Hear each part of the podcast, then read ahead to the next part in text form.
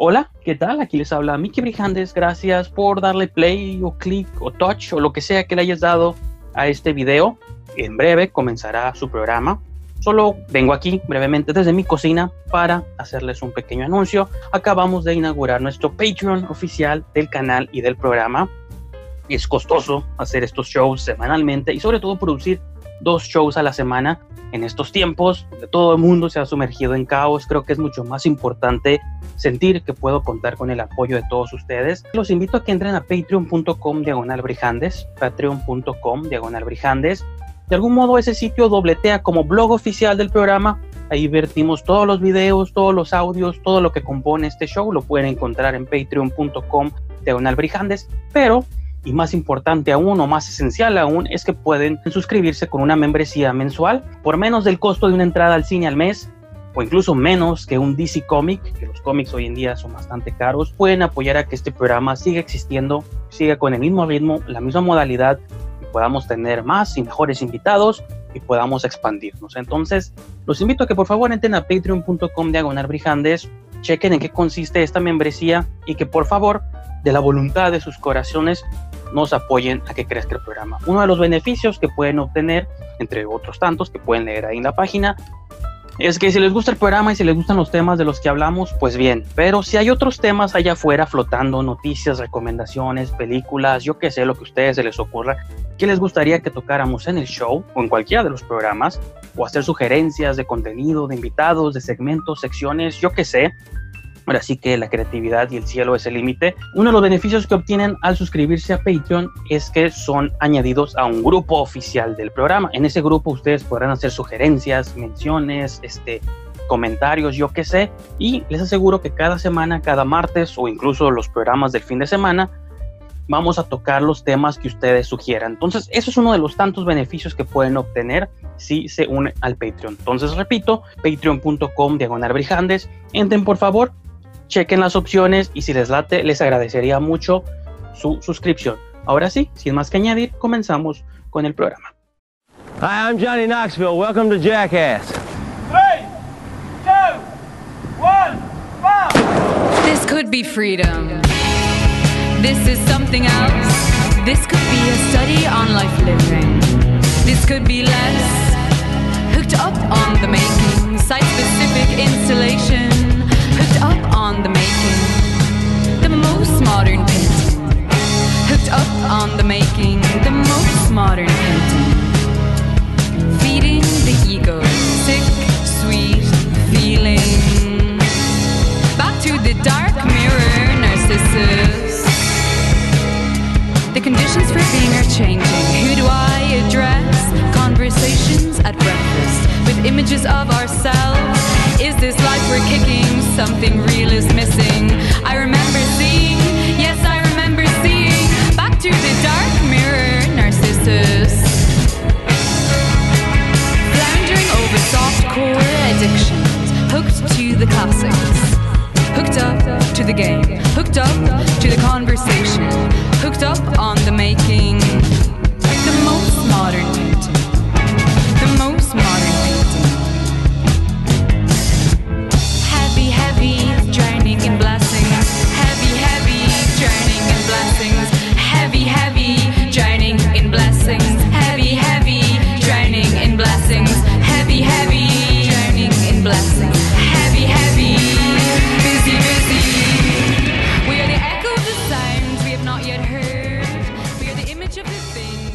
Hola, ¿qué tal? Sean todos ustedes bienvenidos a una edición más de su programa de cine favorito. Estamos aquí en edición quincenal con Adrián Rodríguez. Estamos vestidos igual el día de hoy. Así que a decir que él me copió a mí porque yo siempre traigo playeras negras. Entonces, Sí, ya, ya entendí el, el chiste de la playera negra, güey. Es como neutral, yo, yo lo- Y- ajá. Elegante y misterioso a la vez. yo lo aprendí a Steve Jobs. Que negras Sí, sí, sí. para no perder mucho tiempo del día decidiendo el guardarropa. Si todas tus camisas son iguales, pues ya, ya sabes qué te vas a poner, ¿no? Entonces, Así es. Pues bueno, ahí está, está el tip. Usen siempre camisas del mismo color. Y pues el día de hoy voy a pretender, tengo la meta de que sea uno de los programas más cortos que hemos hecho. Porque siempre duran tres horas. Igual digo, no me molesta, cotorremos de movies chidos. Pero Sí. quité así como varias secciones. Porque igual como ya regresó la taquilla, dije ya... La taquilla va a ocupar Y- la, la sección que había. Más que nada las noticias, porque luego a veces las noticias ya para cuando sale el programa ya luego no son relevantes o hay noticias nuevas, entonces También. siempre digo, ¿para qué hablar de noticias? Mejor consulten sus blogs y sus páginas favoritas. Y ahí obtendrán todos sus, sus movie news.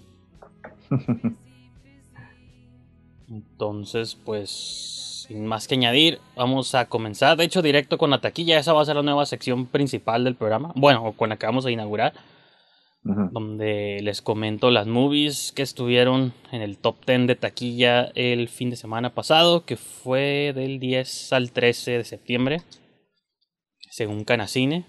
Tú todavía no vas al cine, ¿verdad, Adrián? No, yo todavía estoy en...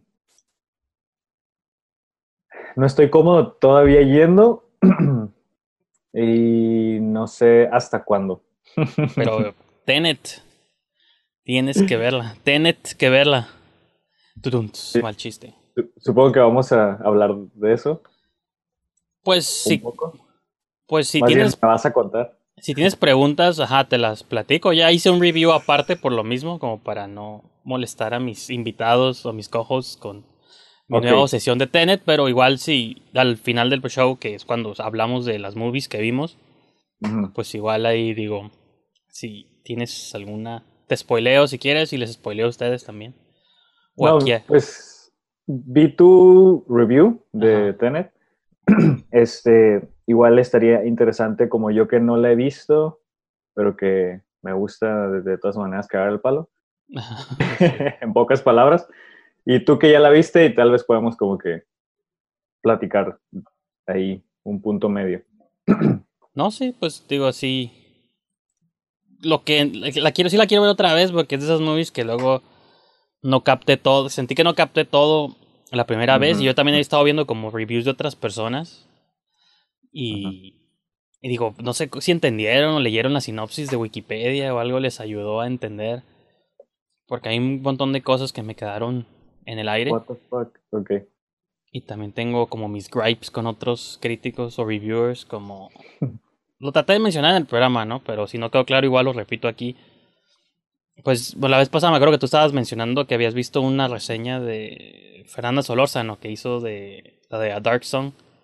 Sí. Pues digo, yo también la sigo en, en YouTube, ¿no? Y vi que hizo la de Tenet y estoy en desacuerdo con muchas cosas que dijo ella. Porque dice ella cosas que muchos críticos dicen, ¿no? Y en mi video traté como de hacer una explicación sobre eso, pero no. Quizá no profundicé porque siempre tengo Ujú. como muchas ideas al mismo tiempo y no sé por, por cuál empezar y empiezo con todas al mismo tiempo, entonces, pues lo siento. Eso yo lo defino como estilo personal. Sí, fíjate que no, o sea, sí recuerdo que vi el review de, de Fernanda Solórzano de Tenet, pero no, ah, no, ex- no recuerdo exactamente. Ujú. Según yo fue bastante neutral, este, como que, no sé exactamente. Bueno, ya si quieres Pues yo, yo sí la noté más en el lado del hate, comentar. pero como yo sí soy defensor de Nolan, me, me lo siento personal cuando gente ataca a Nolan. Entonces, es por eso que yo opto como la postura intencionalmente opuesta de sobredefenderlo en lugar de...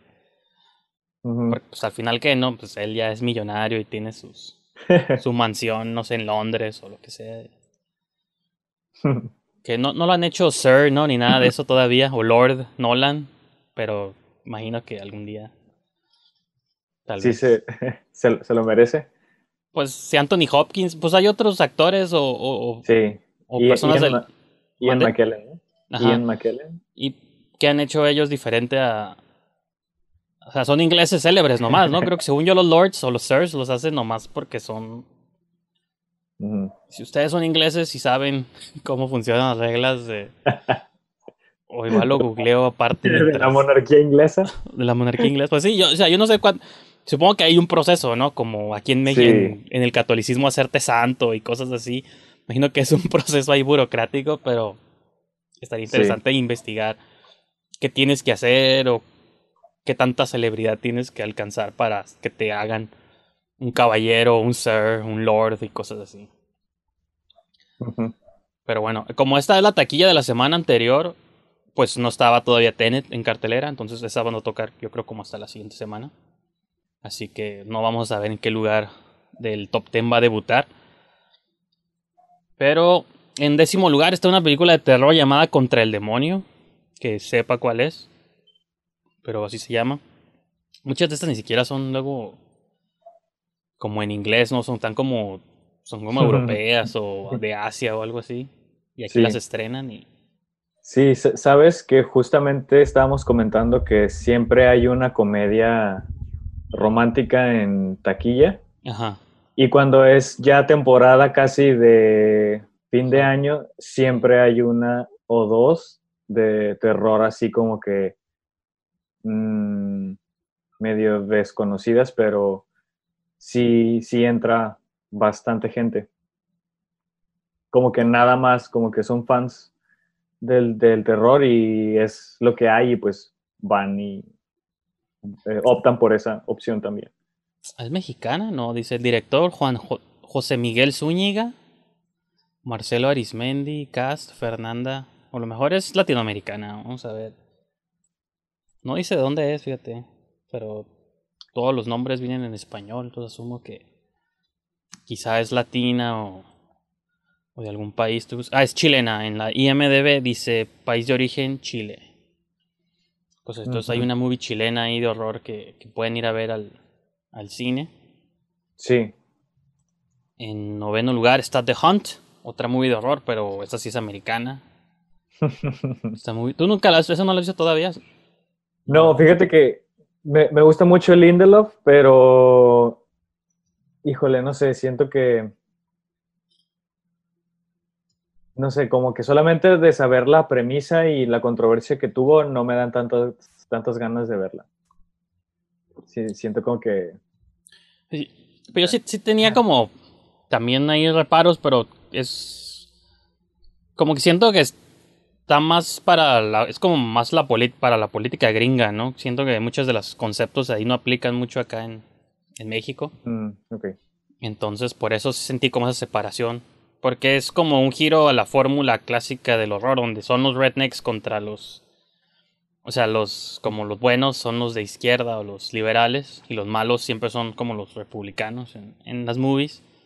Pues esta movie te hace el giro: los cazadores son los liberales, y todos tus héroes o tus protagonistas, pues son los que serían considerados los rednecks, ¿no? Los republicanos. Entonces, está curioso ver una movie de supervivencia con los roles invertidos. Y creo que sí es como una especie de sátira como de los extremos a los que te empuja la correctez política, donde estás dispuesto hasta incluso matar a las personas que no creen lo mismo que tú. Entonces, creo que es una buena sátira, a mí sí me gustó, y aparte, digo, la protagonista sale Betty Gilpin y Hilary Swank, que hace mucho no la veía Hilary Swank en... Bueno, ahorita tiene una serie y tiene otras cosas, ¿no? Pero cuando vi la movie hacía mucho que no la veía en algo, entonces Mm. como que me recordó que era buena, buena actriz. Sí. Órale, ok.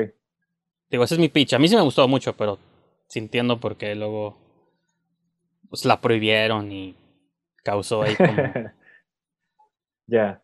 como sus... Sí, tal vez, tal vez el hype, o sea, no quiero que me arruine el hype.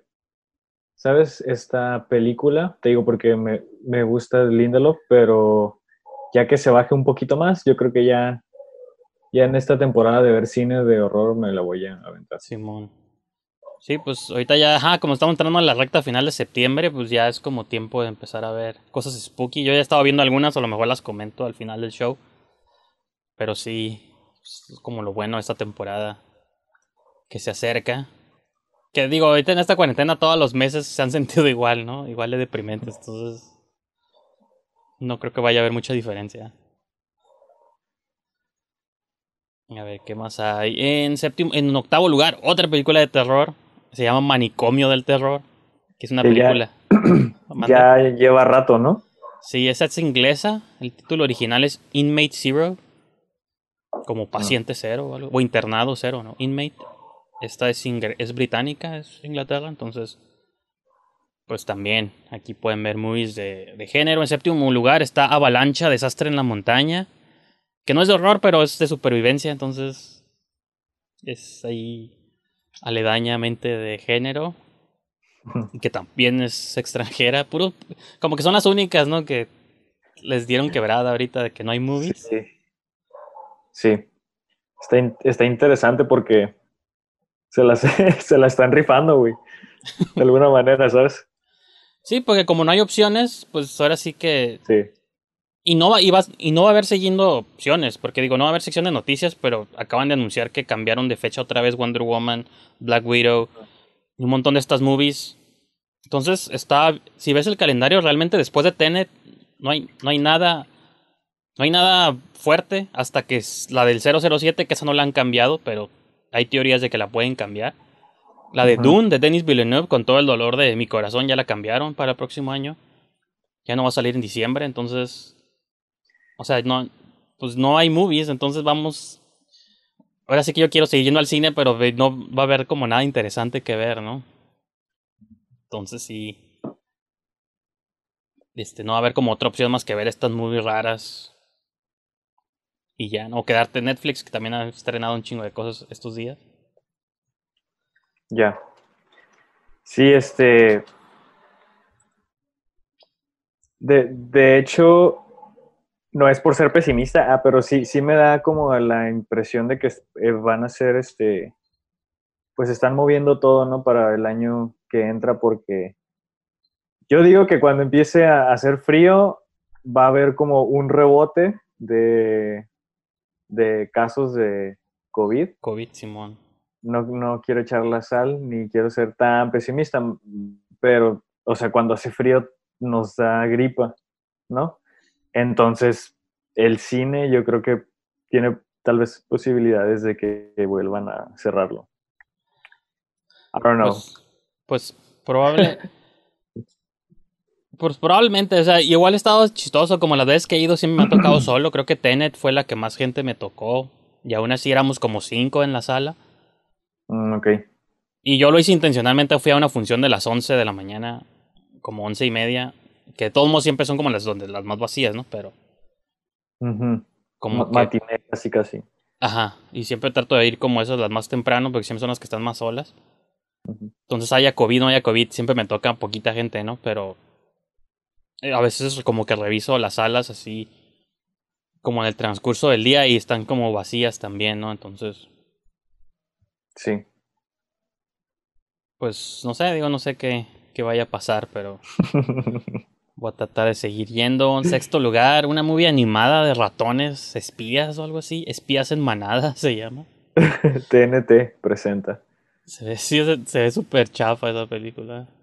Si no veo las de Pixar, que son las de mejor, más calidad, menos estas patito ahí. Pero pues a alguien le gustó, ¿no? Espías en manada. En quinto lugar, otra movie de terror mexicana. Esta sí la he querido ver. Yo creo esta sí. Nomás que como ya tiene varias semanas, como que ya tiene horarios bien chafas. Y está nada más allá como por sendero y carrusel y por cines así bien bizarros que me quedan lejos. De que ya la van a quitar de, de la cartelera, ¿no? Casi, casi. Ajá, probablemente. Y es porque me tardé en verla, ¿no? Sí, sí, ya tiene que un mes completo casi. Y sí la quería ver, nomás que pues preferí ver New Mutants y ahorita Tenet y cosas así, pero si, si tengo chance la voy a escabullir por ahí este fin de semana. Lo que pasa también es que tengo un Cinemex cerca, ¿no? Que me queda como a 10 minutos caminando, o 15 minutos caminando. Literal, porque vivo aquí por Pacífico y hay un, en la Plaza Pacífico, ahí hay un Cinemex que abrieron hace como 3, 4 años. Pero Cinépolis me ha estado regalando como, como que quiere que vaya y me ha regalado como dos o tres cortesías. Entonces las he estado como canjeando también. Claro. Entonces, pues me he estado yendo más a Cinépolis. Entonces, ¿prefieres Cinépolis que Cinemex? Pues ahorita sí porque me están regalando cortesías para que vaya al cine y para que renten Cinépolis Click y cosas así. Y va, pues Mm. gracias Cinépolis.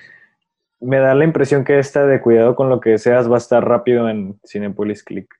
Ah, pues igual, sí, sí está. En cuanto esté ahí, ahí sí la voy a ver de volada. Ujú, Porque aparte Cinepolis Distribución, ahí abajito dice. Entonces, Sí. pues también, pues sí tiene sentido eso, eso que dices. Eh, en cuarto lugar está Organizadora de Bodas, que es una comedia romántica y no sé qué. Organizadora de bodas, vamos a googlearla. Wedding Planner, ah no, esto es... O sea, ya había salido, ¿no? Con Jennifer López y... Con Jennifer López y Matthew McConaughey, según yo. Vamos que sea un remake, ¿te imaginas? A veces hacen remakes... Es española. Entonces, o lo mejor es un remake. Puede ser, ¿no? Mm, O sea, en inglés, título que le pusieron en inglés se llama Wedding Planner. parece Y- que sí es. Y de Wedding Planner, pues hay una movie viejita con Jennifer López y Matthew McConaughey. Sí, con Jennifer López. Sí, parece que, bueno, acabo de ver en los comentarios de, de YouTube del trailer, este, que sí es un remake. Pues ahí está, mira. Qué loco. Sí, pues hay muchas movies que luego hicieron la boda de mejor amigo y cosas así. De pronto sí rescatan acá como movies, chick flicks del pasado y las rehacen. Pues las hacen otra vez, ¿no? Ya con actores o habladas en español. pues. Entonces ahí está en cuarto lugar. Tercer lugar, La Isla de la Fantasía, otra movie de terror de Blumhouse. Que ese sí es un remake de la serie viejita Fantasy Island. Ujú. Esa no está tan curada, esa sí. No, esa sí puedes esperar por verla, o si nunca la has visto. De hecho, leí que era la peor película de este año. En un, en un conteo de no sé qué sitio era o qué, o qué revista. Pero que esta era, si no la peor, sí de las peores. La peor no creo, ahorita yo te voy a decir cuál es la peor, porque tengo mi lista en Letterboxd. ¿Cuál la es? Que, la que estaba esperando yo, la de Viena en The Phantoms, de Gerardo Naranjo. Esa puede estar entre lo peor. Neta. La de Verótica de Glenn Danzig, el, el vocalista. Sí, era bajista o vocalista de los Misfits, Glenn Danzig, creo que era el vocalista. Ok. Y pues hizo una movie de horror. La de El Fanning, que está en Netflix, que se llama. ¿Cómo se llama? Que el- su novio está enfermo y se va a morir. Sale el hijo de Will Smith también. Ah, no, no es el hijo de Will Smith, pero se apellida Smith. Justice Smith. Ah, ya. Sale el no- Sí. Y Justice Smith fue involuntariamente racista. Asumí que por apellidarse Smith era pariente de Will Smith, pero no. este, Justice Smith. Que son buenos actores los dos. Digo, de Del Fanning soy fan y Justice Smith lo he visto en otras cosas curadas, pero pues esta movie no, no me gustó. Esa la tengo en mi lista de lo peor. ¿Qué más? Mentiras peligrosas, también de Netflix. The Lovebirds, la de Netflix también, no me gustó. Entonces, creo que tengo muchas por debajo de Fantasy Island. De- The Boy definitivamente. 2, la del muñeco este, The Boy 2, esa está allá abajo también. Sí. Fíjate que yo, híjole, es que no sé, ¿sabes? Soy muy selectivo y no. Fíjate, ah, Bill and Ted se me hizo como que no. No ha sido de mis favoritos de este año. Pero así que digas, qué chafa. Tuve sentimientos encontrados con el color que cayó del cielo. Color, ¿cuál es esa? La de La de Nicolas Cage. Nicolas Cage. Ajá, ah, sí, de, la Ri- de de Richard Stanley. Simón, basada en Lovecraft, ¿no? Sí, siento, o sea, me gustó, pero sé que es mala. No sé si me explico. Pero eso es porque tú eres fan de, de Lovecraft y sentiste que no. Yo, como observador externo, La película es muy mala en sí, fuera de, de, la, de, la, de la nostalgia, ¿no? De lo que sea, o lo que sea Lovecraft. Sí, pues no ahí, ahí difiero bastante. A mí sí me gustó mucho, pero te digo. ¿Sí? enten- sí entendería si alguien. O sea, te digo, si eres fan como de la propiedad original de algún modo, o la interpretación. Ya. Y, y pues es que ajá, es de Richard Stanley y es una movie mucho más B y entre comillas low budget y pero pues me recordó como esas movies de los noventas, como las de Brian Yuzna y cosas así, como que todavía tenía efectos prácticos, actuaciones exageradas, sobre todo. Tienes a Nicolas Cage, no te va a dar nunca Sí. una actuación natural. Me De gustó hecho. como lo que hizo, pues, y- y cosas así. Entonces, digo, yo sí. Exacto, por eso, por eso te digo que tengo así como que, como que mixed feelings con esa porque sí me gustó, pero sé que no es como, no sé, si tal vez sea que es a propósito porque es serie B Ajá. o como que le, le tira más a eso. Este, no sé, por eso es- estoy como que confundido y en Letterboxd le puse dos- 2.5, o sea, Muy- la, muy, la mitad, muy poquito. Yo le puse cuatro o cinco, no me acuerdo. Ya. Que tomo yo los, las estrellas de Letterboxd, yo las ranqueo en base a qué tanto me gustaron a mí, no en tanto en la calidad de la movie. Yo siempre me he manejado así, como a lo que le doy cinco estrellas, cuatro o cinco estrellas es porque me gustó mucho a mí, independiente si en el canon del cine está bien hecha o mal hecha, porque hay muchas B-movies que luego les pongo cuatro o cinco estrellas y a lo mejor sí técnicamente no son bien buenas, y puede haber movies muy buenas, bien hechas, que les doy dos o tres estrellas o una, pero es porque a mí no me gustaron. Claro, ok, ok. Fíjate, en mi top 20 en, tengo la de Color Outer Space en número 19, entonces apenas en mi top 20 del año. Ya. Así que si se alcanza a colar ahí en número 19. No voy a spoilear los demás hasta que nos acerquemos al fin del año, pero Sí. por- porque siempre hago igual, lo- pues aquí en el show hacemos luego nuestros tops, ya que se acerque diciembre por allá. Pero bueno, entonces esa quedó en tercer lugar. En segundo quedó Scooby-Doo, esta nueva animación de Warner Brothers, que esa sí está súper chafa. Esa sí le di como una o dos estrellas para que veas. Yo no la terminé de ver. No, pues no, no te perdiste de mucho, creo yo. Y en primer lugar están los nuevos mutantes de New Mutants de Fox. Bueno, ya no existe Fox, de Disney. Entonces, pues, seguramente la próxima semana esta va a pasar a segundo lugar y Tenet va a estar en número uno.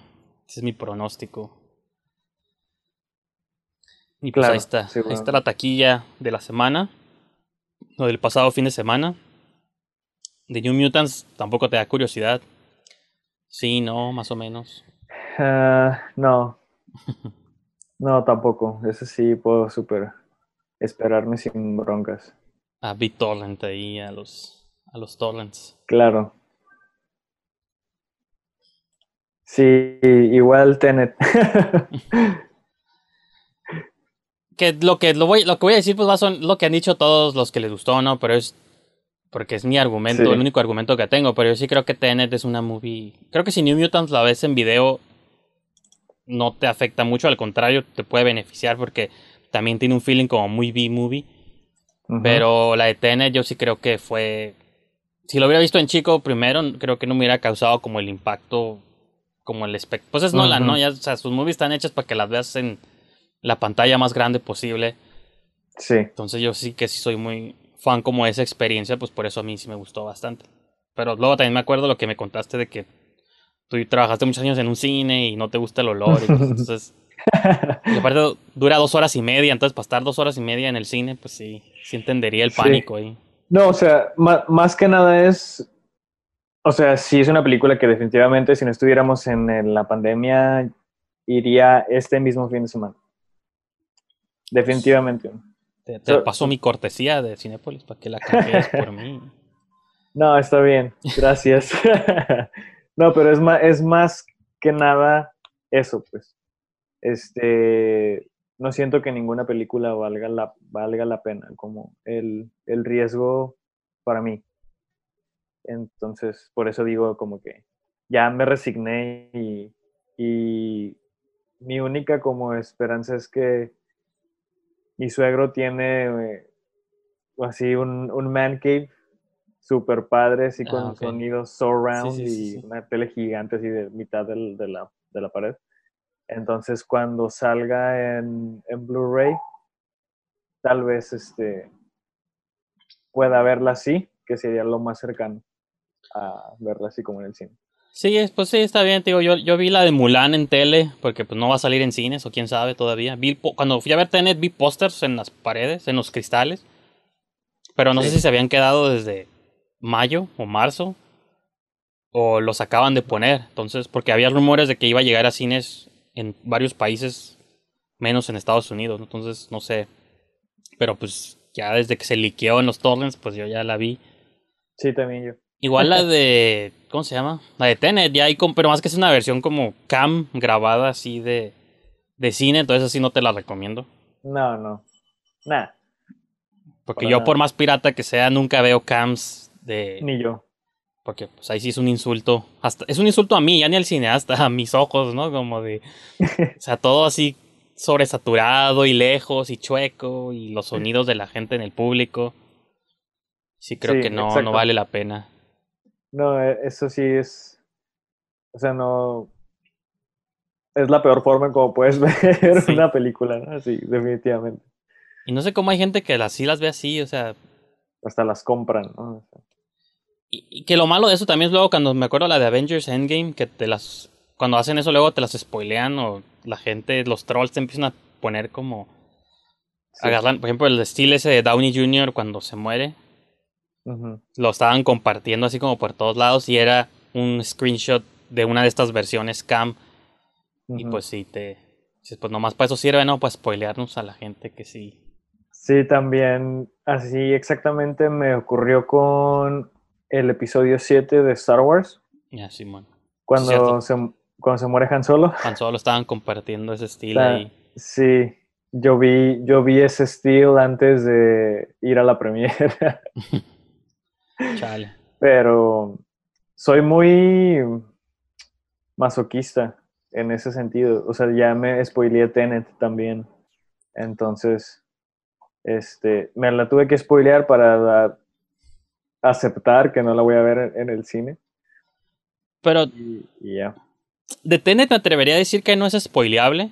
De todos modos, advierto ahorita a personas que a lo mejor arrojemos involuntariamente algún spoiler o yo arroje un spoiler involuntario Ok. de la movie porque yo pienso que no es spoileable, entonces nomás hago esa mención. Ad- Solo había- advertidos todos. So- solo había una cosa que no, que sí me habría agüitado enterarme si me hubiera enterado antes de, pero ya que vi la movie... Ok, ahora sí lo voy a decir, spoiler, ¿eh? M- Muté en este video por los próximos no sé cuántos minutos. Mutéenlo. Este, de que había, porque había rumores en internet de que estaba conectado, o era una secuela de, o precuela de Inception. Eso era como único rumor que yo había visto o escuchado. Y cuando vi la movie, pues descubrí que no es cierto. O sea, no tiene, son historias independientes. Eso era el único como spoiler que me habría agüitado enterarme. Es como el de Split, o el de o Split, cuando si me hubiera enterado que Split estaba conectada con este Unbreakable, pues fuera sido como un spoiler que hubiera arruinado la experiencia, porque ya me hubiera estado esperando el twist todo el tiempo, ¿no? De- desde el principio. Entonces, es como la única cosa de que yo pensaba que estaban como conectadas y ya dije, no, son historias separadas, ¿no? Porque, y tenía sentido, como sobre todo por la cuestión de cómo es una movie que maneja los viajes en el tiempo, ¿no? Los tiempos simultáneos. Pues Ujú. dije, nomás en los sueños, ¿no? En la vida real eso no existe. Pero Tenet encuentra la manera de, pues de decir que según sí existe esa posibilidad. Pero bueno, eso es lo único que quería decir. Supongo que siguen muteados, entonces puedo decir cosas ofensivas. Sí, este, no, yo, pues, es que sabes que leí un, según era un review, pero de repente me di cuenta que estaba explicándome todo, así, todo, Ajá. todo, y dije, ok, me, me estoy spoileando todo, y dije, como el plot. sí, y ya ahí como que me detuve, lo medité un momento y dije, ya, ¿qué tiene? Y ya, en- en- entonces, realmente sí, me, es como si me hubieran contado la película así en súper resumido, Ajá, pues sí, pero es que te digo, la movie pero no es- no, sí, o sea, no es igual como ver las escenas. para, ajá, para mí, o sea, no hay nada spoileable porque si viste el trailer o te contaron la premisa o la premisa que te vende la movie, es esta idea de que puedes viajar en el tiempo, ¿no? o que hay cosas que van en regreso mientras tú vas hacia adelante. Entonces, lo, lo curada de, esa, de ese del momento que ves esa tecnología por primera vez es cuando la estás viendo en el cine. Pues entonces, yo te puedo decir, ah, hay una tecnología donde la que puedes regresar en el tiempo. Pero que yo te la platique o te la spoile esa parte, no es lo mismo a que estés sentado en el cine viendo cómo la tecnología que hubo alrededor de ese efecto y los y las secuencias donde ves ese efecto que hasta la fecha no sé cómo diablos la, las hicieron, ¿no? Entonces eso es lo único que sería spoiler o tal vez decirte al final quién vive y quién muere o a lo mejor ese sería un spoiler, pero no es como una movie de Avengers de que ah, se muere alguien, un personaje que ha seguido por 10 años. Pues no, es una movie donde pues cualquier personaje que vio o muera los acabas de conocer, ¿no? Entonces tampoco creo que sea o como el Señor de los Anillos, ¿no? Cuando se muere Gandalf, ¿no? Cosas así. Digo que regresa, ¿no? Pero eso sí podría ser como un spoiler así épico, pero o Sean Bean, ¿no? Que se muere en la primera, eso podría ser un spoiler. Pero no sé. Yo yo siento es de las pocas movies que siento que no hay nada spoileable. Porque más bien te spoileas tú los ojos. Una vez que ves la movie, ya ninguna otra película se me va a hacer al nivel. Mm, sobre todo, igual que pasó con Inception, creo que es lo mismo. Cuando vimos todos Inception en su momento, era así como, ay, güey, ¿qué? ¿En qué? ¿Dónde nos metió pues, Nolan, no? Creo que acá se superó a sí mismo y con tecnología, pues de cosas. Es que todo está como. Yo todavía no sé cómo lo hizo, pues porque según él no usa CGI, que no le creo 100%, pero él dice no hay CGI. Pero entonces, ¿cómo está filmado en el mismo cuadro algo que va hacia adelante y otras cosas van hacia atrás? En un mismo shot, sin cortes. Digo, ahí hay defectos digitales de algún modo, ¿no? Es difícil, a mí se me hizo difícil de explicar. Pero eso para mí es lo que hace que valga la pena ver la película. Ok, ya. Ese es mi, mi pitch para todos ustedes. Sí, ese sí suena, sí suena muy emocionante. O sea, te digo, si no estuviéramos en medio de la pandemia, sí iría a verlo. Hubiéramos tenido pases para ir Bueno, no es cierto, porque de Warner nunca nos invitaba, pero capaz que hubiéramos ido a, a verla. Ya. Y pues bueno, ahora vamos a la sección. Esta semana, hace 10 años, donde hablamos de las movies que salieron una semana como esta, pero hace 10 años. Y fueron bastantes movies que se han convertido, no en clásicos, pero que todavía cuando estaba viendo los títulos dije, ah, mira, esta movie, todavía me acuerdo de ella, ¿no? Muy rara esta semana, porque siento que todas las movies que salieron esa semana han como trascendido de algún modo u otro. Entonces voy a empezar con Estados Unidos primero se estrenó la de Mark Romanek, la de Never Let Me Go, que nunca la he visto, pero siempre he tenido ganas de verla. Con Kira Knightley y no me acuerdo quién más sale por ahí. ¿Está curada? Sí, a, mí, a mí sí me gusta, o sea, eh, solamente porque es como, tiene un concepto así, mm, un high concept muy, muy, muy cabrón, aunque no sea algo que no hayamos visto antes. Como Tenet.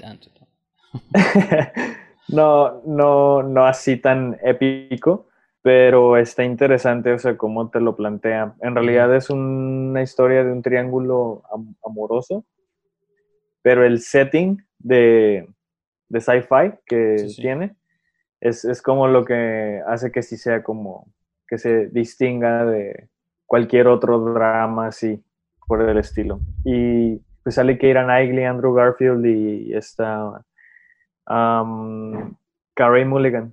Entonces, sí es, sí es un buen cast. Y que Mark Romanek pues ha sido más famoso por videos musicales y está viendo sus movies. Realmente nomás hizo dos películas. O tres, si cuentas Lemonade de Beyoncé, que ya pasa como el tiempo de metraje. Sí. Pero nomás hizo la de One Hour Photo, la con Robin Williams y Never Let Me Go en el 2010 y entonces ya no hizo más películas. O sea, hizo videos, sigue haciendo videos para Taylor Swift y, y cosas así, ¿no? Pero después no está interesante como estos directores que hacen movies, yo creo, porque se les da la oportunidad, no porque quieran, sea su pasión ser directores, ¿no? Sí. De cine, de cine, o sea, hacen otras cosas, pero no de...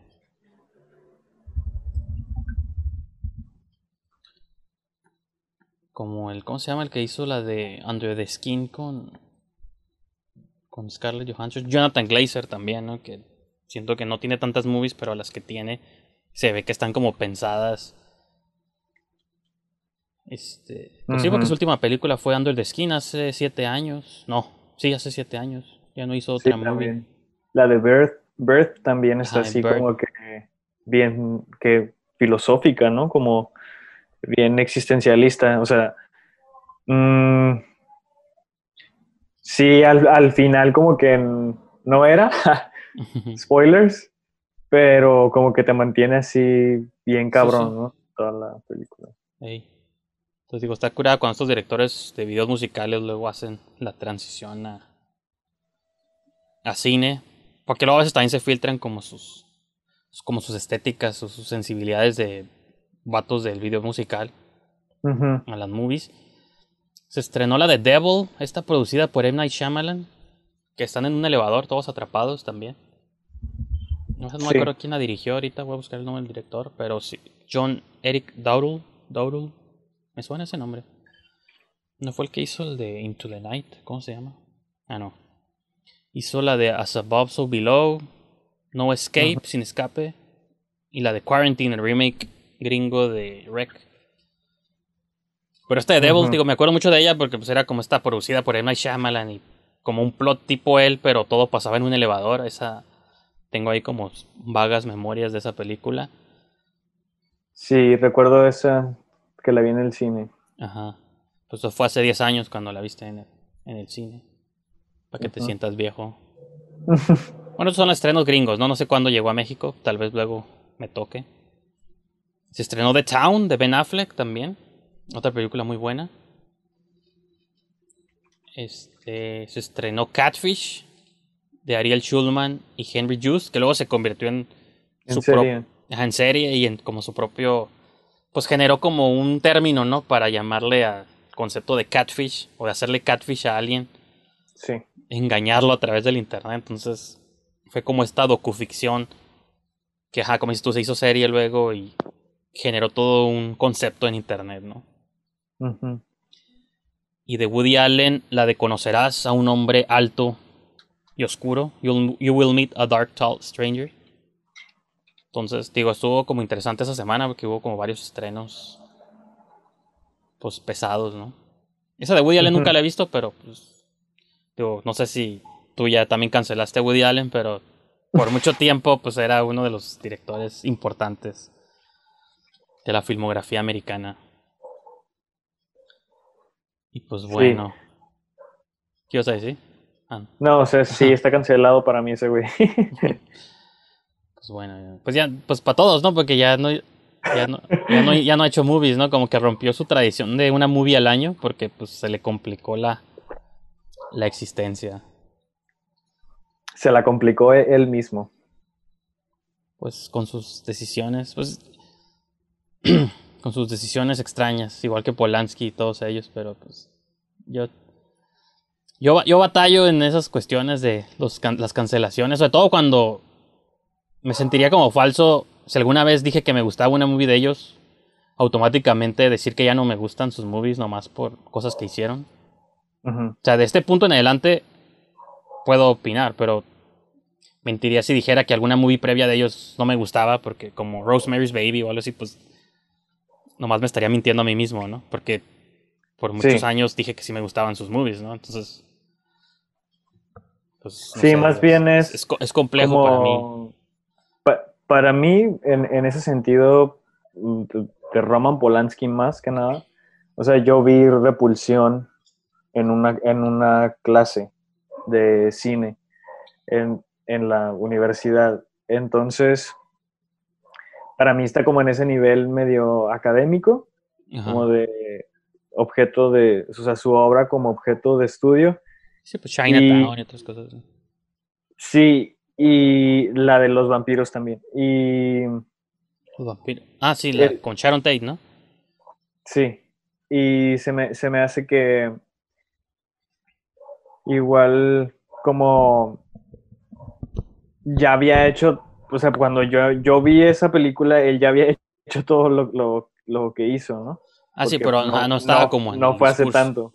No, no de que lo hubieran hecho, sino que no estaba, siento yo, no como en el discurso popular. O sea, no, no estaba como afuera la información, y eso es lo que... O si estaba, Sí. no, no estábamos todavía todos como tan en esta Bueno. nueva como cultura de Sí. la información. o cosas así. Conectados. Entonces, pues sí, es Sí. como lo de Weinstein, todo el mundo dice que siempre había rumores desde los noventas, ¿no? Pero nadie nunca hizo nada y nunca hubo un movimiento suficientemente fuerte para este pues para meterlo al bote incluso, o sea, para condenarlo. Ujú. Y ahora ya sabemos todas estas cosas, pero Sí. te digo, como regresar al pasado y decir, ah, ya odio Pulp Fiction y, y Mallrats, nomás porque viene el crédito de Harvey Weinstein al principio, pues está Nah. difícil como... Me sentiría Sí. yo como fake decir, ah, esas movies nunca me gustaron, cuando pues no es cierto, Sí. ¿no? O sea, Ma- más, más, más que nada para mí es como, o sea, no me siento cómodo como hablando o promoviendo su cine o decir que es bueno. Es, es bueno a huevo, pero yo como que más bien prefiero no, o sea, darle la oportunidad a muchos otros cineastas porque también estos dos pues ya tienen como que toda una vida que ya tienen haciendo, haciendo cine. En- entonces, como ese mismo lugar que ocupa dentro de la plática, prefiero como que designarlo a, a cosas nuevas o como otro tipo de historias u otro tipo de propuestas. Pero pues sí, estos ya son así como que los abuelos del, del cine para estas, para estas nuevas gen- generaciones. sí. Entonces, este, por eso como que simplemente ya, pues no me tomo la molestia como de dedicarle tiempo. Sí, sí, sí, son como que han, han influenciado mucho, pero igual para mí es como que, ah, prefiero hablar de alguien más, definitivamente. ¿Qué, ¿Qué tal si hablamos mejor de Paul W.S. Anderson? No el otro Sí. Paul Thomas Anderson. ¿Cuál es el mejor Paul Anderson? Ustedes decidan. Porque bueno, los anteriores fueron los estrenos de Estados Unidos. En México se estrenaba Resident Evil Afterlife. Mi saga favorita, como he aclarado aquí en el programa. Es la, es la peor, es la peor. La mente de la cuarta, para mí, si hiciera un ranking de las seis, para mí es la peor de todas. Estaría hasta abajo, así, literal. Entonces, pero pues estrenó Afterlife en México. Fuimos afortunados de verla. Seguramente la vi en el cine porque yo creo que fuera de la 1 es de la saga que tengo memoria de haber visto todas las movies en cine. Entonces, sí, seguramente sí, sí. también esa para mí fue como que una, una decepción total de esa saga. De hecho, casi mata mi interés. Pero sí le hay un. Es que siento que Resident Evil 1, cuando salió, o sea, yo estaba en la primaria, estaba en quinto, sexto de primaria y obviamente no podía ir a verla. Y cuando salió en. De hecho, fue de los primeros DVDs que salían. Y en mi casa había un lugar que ya no existe de renta. En- Como una videoclub, un videoclub. un, un video, vi- videoclub. Este, y recuerdo que ese DVD lo renté muchas veces. Cuando ya por fin este, podía como que... Así de ya cómpratela mejor, ¿no? Sí, o sea, obviamente no la podía comprar porque iban a ver mis papás. Ah, bueno, sí, sí. Este, pero sí fue así como de las primeras películas de acción horror que se quedaron bien grabadas en mi subconsciente. Entonces, por ese soft spot de- emocional, más que, más que crítico, como que sí, o sea, eh, sí son de mis favoritas, innegablemente. A pesar de que ya va a partir de la 4 como que se fue de- degradando. Fíjate que, y yo no sé si es porque la 4 fue tan mala que la 5 y la 6 ya no me molestaron tanto. O sea, son como, ah, pues o sea, están, Ujú. Pues son como lo que son, ¿no? sí.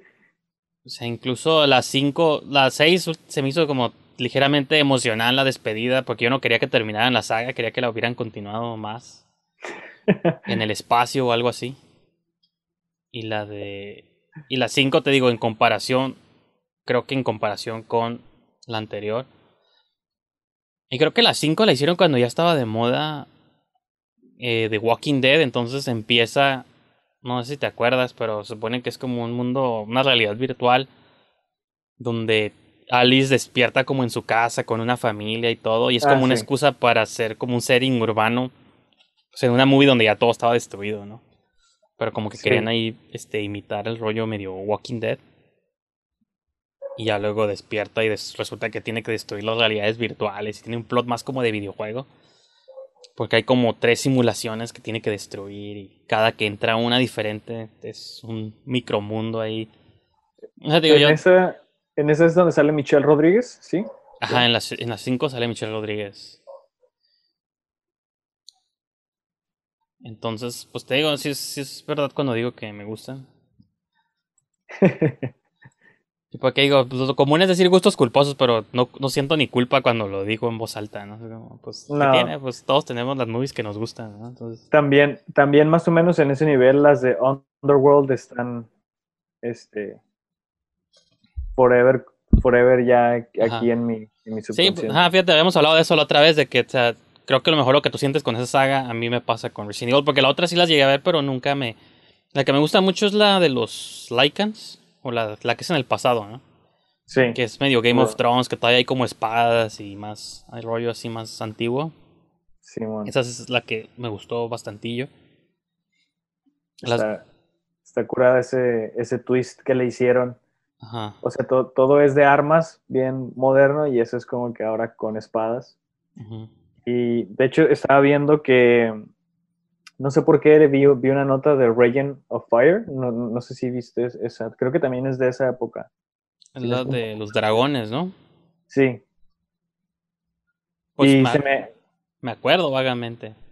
sí, no, es- ah, hasta, eso, eso también era así como que cine de que acción, horror, es que no, era- no era horror, pues, pero era, era así como que un take medieval, pero en vez de espadas tienen eh, gear militarizado así de Ajá. un arsenal de armas.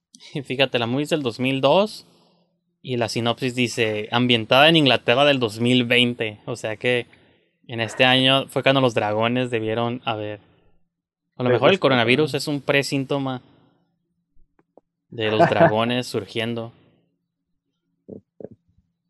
Sí, esta, esta se me hizo como que de, como que una joya así que ya no han vuelto a hacer algo así como con ese tipo de concepto, con tanto presupuesto. Y, o sea, mínimo ver a Matthew McConaughey, Christian Bale y el, Gerard Butler. y el Gerard Butler en una película de acción. Ajá. La, la neta sí, me- de hecho me dieron ganas de verla, la voy a ver pronto. A ver si anda por ahí disponible en algo. Sí, porque Matthew McConaughey hasta ese entonces solamente había hecho comedias. Y Christian Bale es, todavía no había hecho Batman. No, pues no. Todavía estaba varios años fuera de. Ni, ni Gerard Butler había dicho el This is Sparta tampoco. Simón, sí, cierto. Que también el otro día que no sé qué estaban pasando en la tele, la de una de las de las Tomb Raiders de Angelina Jolie. Ujú. Y salía Gerard Butler, Daniel Craig y cosas así. Dije, ay, güey, estos. O sea, está curada ver como estas movies que ya ni te acordabas que salían estos actores y eran sus primeros.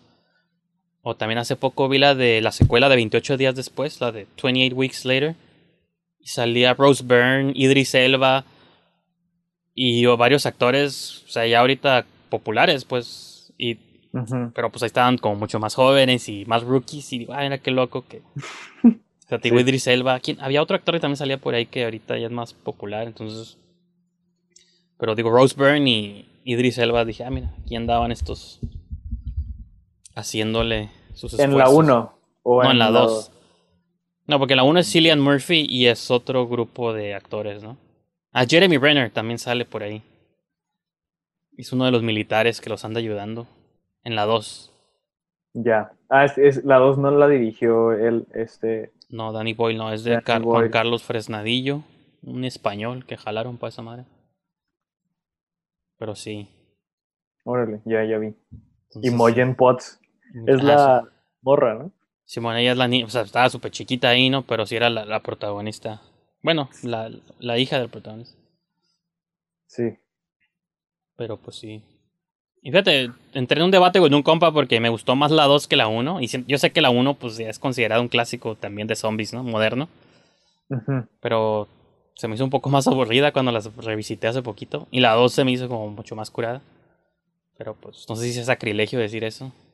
No, yo, yo creo que ya vivimos en un mundo post-Walking Dead que ya vimos todo lo que se, bueno, no, no todo obviamente, pero mucho, muchas eh, takes, muchas como, eh, como obras en donde e, entran dentro del género zombie y como que vimos todas las eh, realidades alternas de qué podría pasar en un apocalipsis zombie.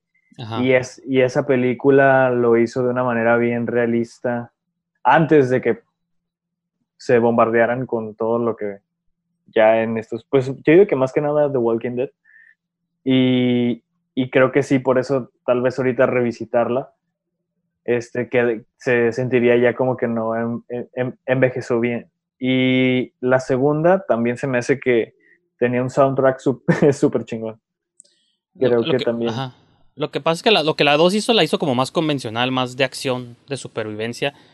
La 1 todavía era como más contemplativa, más filosófica sobre la existencia y mucho más tranquila.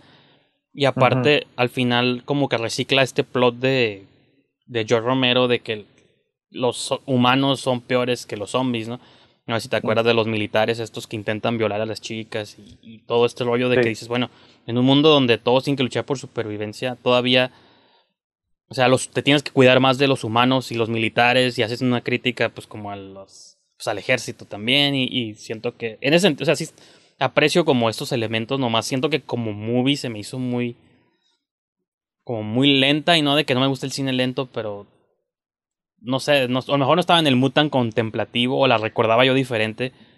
Sobre todo siendo Danny Boyle, que él es como mucho más energético, su cine, lo que me gusta de su cine es la energía que les pone a sus movies, ¿no? Entonces, esa movie la sentí como muy diferente a sus, a sus películas. Entonces, a lo mejor esperaba otra cosa, ¿no? O recordaba otra cosa. Recuerdo que es de esas, fue esas películas en donde veíamos zombies que corrían.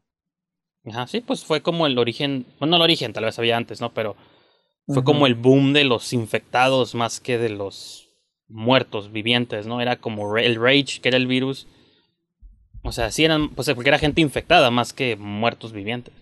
Entonces sí empezó como todo este boom de... Pues que ahorita ya es una combinación a veces, ¿no? Ya son, como que siento que todas las, pues Resident Evil también son infectados más que muertos vivientes. ¿Ya viste Península? No, ¿tú sí la checaste? Sí, ya lo vi. Pues leí puras este cosas negativas, entonces no me inspiré a verla. Y creo que la, mantenerse a la altura de la 1 era como difícil, pero sí, ¿tú cómo? Eh, híjole, pues fíjate que me recordó mucho a 28 Weeks Later. Es así, se, se siente similar, así como que no tiene absolutamente nada que ver con Train to Busan. Eh, y, que Train to Busan en muchos sentidos tampoco como que inventó nada, pero se sintió fresca. Eso es lo más extraño de, la película, que no sé cómo lo logró, de que quizá porque tuvimos conexiones emocionales con los personajes y eso, pero o si lo analizamos no, no, inventó como nada, nomás es un tren infectado, pero creo que la manera en que lo ejecutaron estuvo, estuvo suave. que, hacerle una secuela, te digo, se me hacía entrada ya un concepto difícil. O precuela, ¿no? ¿no? ¿Es precuela o secuela? Secuela, península. Ah, sí. Es que no me acordaba si era precuela o era secuela, pero sí es secuela. No, hay, un corto animado que es, precuela. Es precuela, ah, sí, bueno. Y nada más. Pero sí, se me hizo como que es más...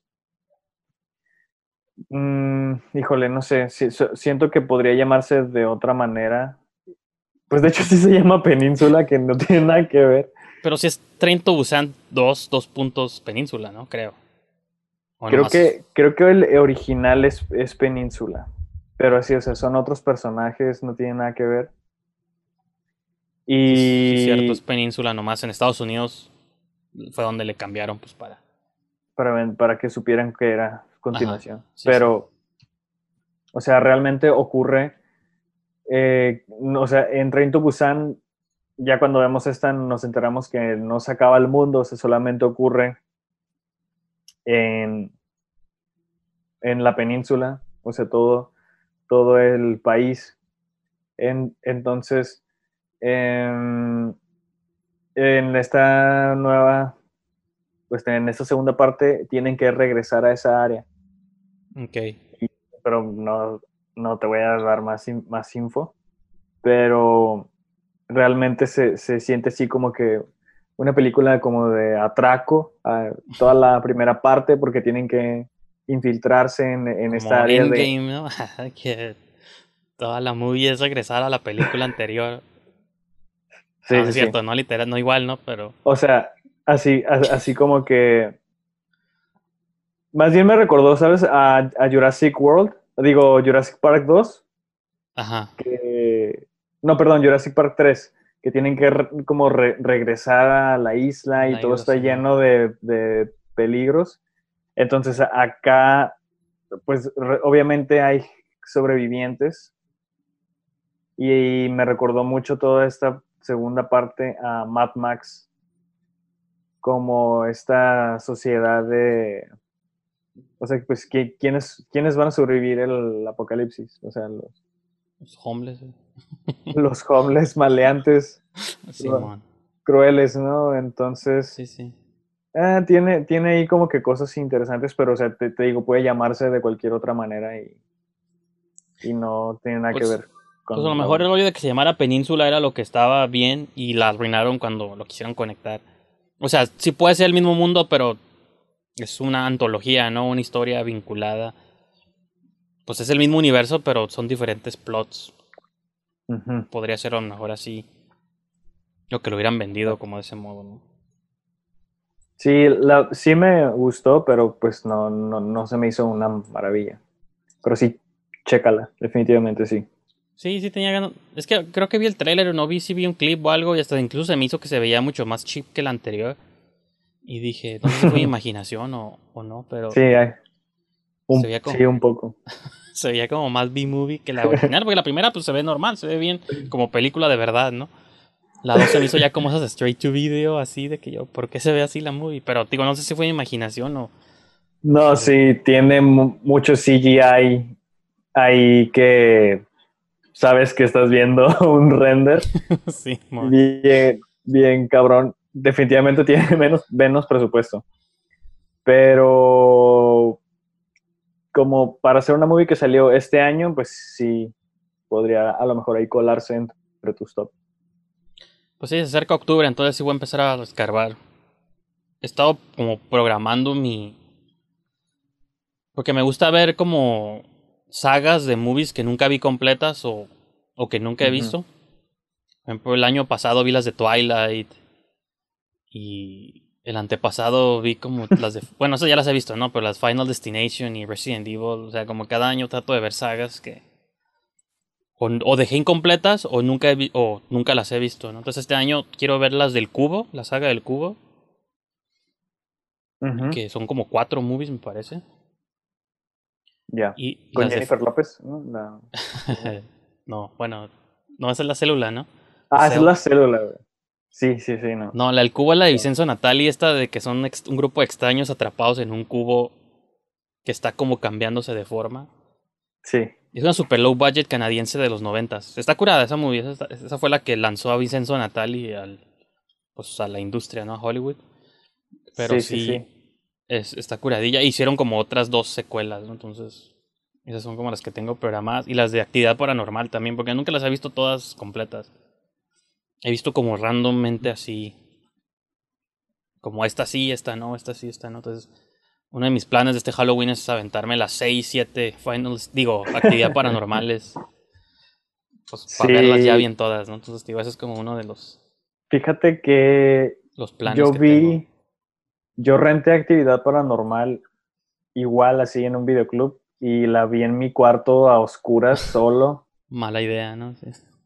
Fíjate que me gustó mucho porque sí me dio, sí me dio miedo bajo ese setting que Sí, sí. ideé ahí. Me sumergí en la película mucho y, y sí me dieron los, los creeps. Y gracias a eso me hizo continuar y ver todas. Creo, creo que sí he visto todas. Hasta hay un spin-off que se llama The Mark, The Market Ones. The Mark One Simón, sí. Que también me, se me hizo, o sea, creo que, la que las que menos me han gustado de esa saga sería la 2, porque básicamente es la 1. Ujú. Y sí, Otros actores, ¿no? sí, pero es, la- es, la, es la misma película. La 3 creo que es, mi, es de mis favoritas y Market Ones también se me hizo buena, aunque se sale un poco ya del género porque ya, o sea, ya, Ya no hay- footage. Es que, ajá, o sea, ya, no, sí es, sí es found footage, pero como ya, ya sabemos de qué va todo el misterio satánico, todo, todo, todo este pedo para, para esas alturas que ya estamos viendo Market Ones, como que toma ventaja de otras cosas ahí medio interesantes y se me hizo, se me hizo ba- bastante decente, pero sí, mi favorita es la 3, yo creo, y la 1. Yo no sé, o sea, no sé si las vi las confundo en mi cabeza, entonces digo, por eso las voy a. Quería ver las de Saw, porque iba a salir la nueva, pero son como nueve y. Digo, no, este año no, mejor para el próximo. O luego en noviembre, o no sé. ¿Qué otra saga? Bueno, las de I Spit on Your Grave, las quería ver. Esas sí las he visto todas, pero son movies que me. me- como que me incomodan innecesariamente, entonces no sé todavía si las voy a ver o no. Ya. Que son como cinco, entonces, por eso. Bueno, son cuatro nuevas y la original, ¿no? Entonces sí. Es un cine muy intenso e incómodo Sí. para estar revisitando en un mes alegre como octubre. Yo en octubre regularmente hago, pues, obviamente, horror. Y bueno, eh, fíjate que este año sí me, me la pasé viendo mucho horror. A ver, este octubre, si veo las mismas, porque sí hay películas de Halloween muy, muy Sí, específicas. pues, y el mero día veo Trick or Treat o. Este, Trick or Treat es, es de, mis, de, mis, de mis favoritas. Hay una que se llama Helions, no sé si la has visto. Helions, Helions. Hellions, creo que no. Es el director que hizo Pontypool y ha hecho, bueno, pues, que es la movie como más famosa que ha hecho, la de Pontypool, ¿no? Pero hizo una movie que se llama Hellions en el... ¿De qué año es? Era así. 2015. 2015. Esa movie me gusta un montón y está como evaluada súper bajo, pero ya saben, yo no me rijo por esas evaluaciones. es como una chica que sospecha que, o sea, un día antes de Halloween sospecha que está embarazada de su novio, pero pues están súper chiquitos, no creo que van en la prepa todavía.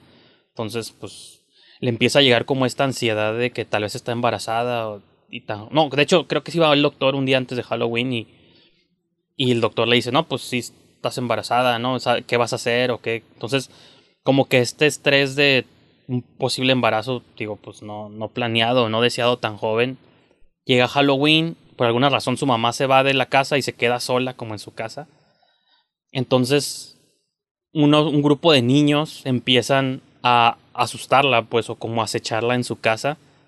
Pero Mm, la movie como que entra en estos terrenos que luego me gustan de las películas que son un poco como simbólicas o metafóricas, donde esta chica que no está preparada para ser mamá y está asustada y todo, es aterrorizada por niños maldosos, pues, ¿no? Malvados. Entonces, está, está, está cura el concepto y la ejecución sí está así medio cheap, medio B-movie, incluso como la de Colorado Space que tú mencionas. Pero a veces me gustan las movies cuando tienen buenas intenciones y a lo mejor el budget no estaba al nivel de las intenciones, pero a veces para a mí eso, eso no me importa, ¿no? Como lo curada es la, la visión o lo que quiso hacer el director. Entonces, Ujú. se- sentí que ese concepto estaba como muy curado y siento que el vato lo, lo, eje- lo ejecuta bien. Pero sí se ve un poco B, pero no importa, o sea, está, está, está curada. Ya.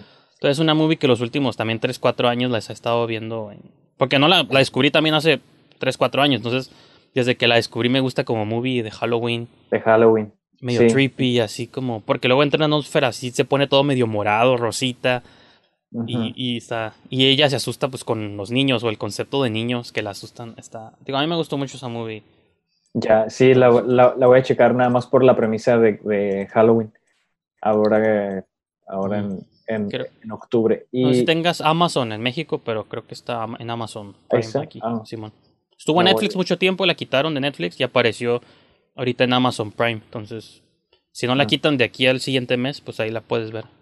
Sí, la voy a buscar ahí. Y que ahí está la de A Dark Song también, que la vez pasada habíamos dicho que, bueno, yo dije que no sabía dónde estaba. Y de hecho en el video Fernando Solórzano lo menciona y como que no escuché esa parte. Ya. Pero sí está en Amazon Prime México, entonces pueden ver todos A Dark Song. Sí, yo fíjate que de definitivamente creo que sí voy a ver es la de Scary Stories, Scary Stories to Tell in the Dark. Que ¿Esa nunca la viste? la- sí, la vendieron mucho de que la produjo Guillermo del, del. Toro. Y sí se me hace una película súper chingona para ver en Halloween. O sea, es para niños, pero creo que tiene, tiene buenos efectos y así como que Creo que los, Está los- está divertida. Ajá. Yo no fui tan fan, pero los monstruos están curadas. Los, los diseños de los monos, como la de los pasillos y cosas así, está, sí están Sí. creepy. O el mono que se ensambla, Sí. está creepy. Tiene, tiene buenos momentos, pero sí, te digo, es para niños.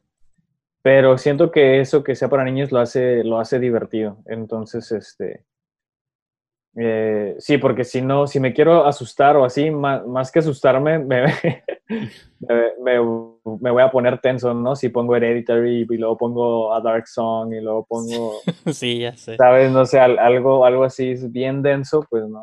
En- entonces también este, me gusta más como este, este tono Es- como tétrico, Ajá. divertido, Sí, también como Nightmare Before Christmas. ándale.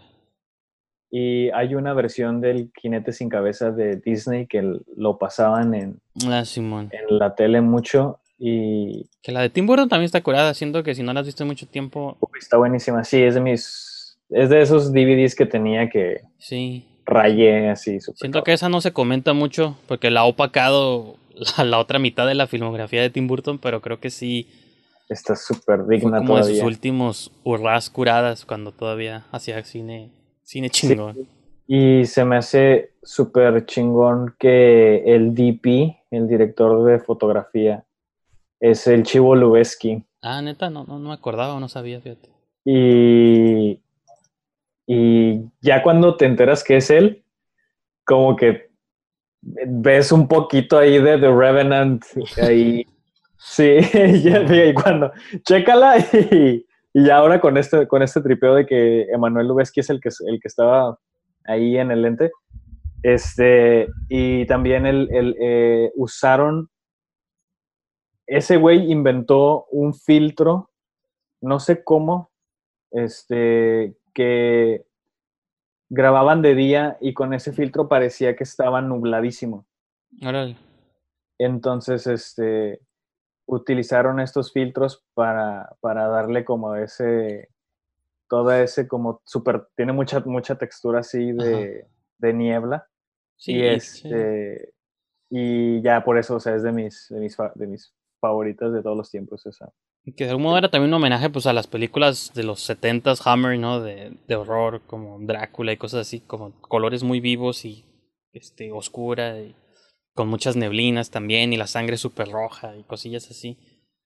Digo, siento Sí. que era cuando todavía Tim Burton homenajeaba las cosas que le gustaban y no sé si hacía out a Disney, ¿no? Sí, de hecho sale Christopher Lee, que pues Drácula.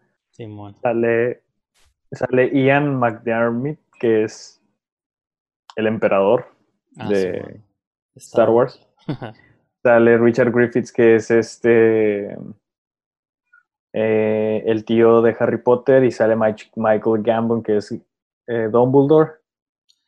Puros, puros viejitos Y- chingones, ¿no? sí, salen puros viejitos chingones. Christopher Walken es el jinete. Ah, sí, sí, Simón, sí, cierto. Y- Super creepy como le gusta. Sí, y pues que Christina Ricci y Johnny Depp se la super rifan también. Los leads. Christina Ricci también, como que los noventas y los tempranos 2000 fueron como su, Su prime, su, su década y ya luego ahorita casi creo que ya hace series o ya, ya decayó como ¿sabe? Christina Sí. Ricci, pero sí. ¿Nunca viste una que es una película con ella que eran de hombres lobo? No recuerdo cómo se La llama. de Wes Craven, ¿no? La de Cursed o algo así. Sí. Bien mamona. Nunca la vi, pero sí sé que está ahí. Ahí. Bueno, es que le puse Curse y salió la serie, está en Netflix, pero según yo la de Wes Craven, la de Simón. Sí, es de Wes Craven. Es, esa película, recuerdo que la fui a ver al cine también. Simón. Pero no, es muy mala, esa no, no te la recomiendo. No, nunca la he visto. Y sale Judy Greer, Jesse Eisenberg. Te digo, puros actores que luego ya, ya reconoces en otras cosas. Pues igual conforme Nick se, se, acerque octubre empezamos a hacer ya especiales de puro cine de terror. Sí, estaría, estaría curada como hablar ahorita, me diste la idea como de un tema de películas que nos gustan pero que no queremos volver a ver, como Hereditary y cosas así. Como movies que sabemos que están chingonas, pero las sufrimos tanto que con una vez o dos bastar y no queremos volver a verlas. Sí. Creo que se podría ser como un tema interesante. Sí, definitivamente te podría dar unas cuantas de Gaspar Noé para Ándale, no, pues sí, de hecho. Sí, es que, o sea, si nos sumergimos de eso, o Lars von Trier también, de, ay, güey, ya. Ya entendí, Anticristo no ocupo verla otra vez. sí, de hecho, Pero bueno, Sí, vamos a. avísame. Simón. Sí, pues sí, digo, igual lo planeamos para la siguiente sesión que nos toque otra vez. Abrimos con uno de esos temas. Vamos a pasar al DVD de la semana, ya para empezar a, a cerrar el show. Que según yo dije que no iba a durar tanto, pero digo, siempre se nos olvida y nos vamos en, el, en el viaje. Esta es como de dos por uno, porque es la misma movie, nomás que en dos versiones diferentes. Una edición es mexicana y la otra. Ok, está raro porque hay una movie este, bel- belga, ¿sí se diría así, belga? O sea, de, de Bélgica, ¿no?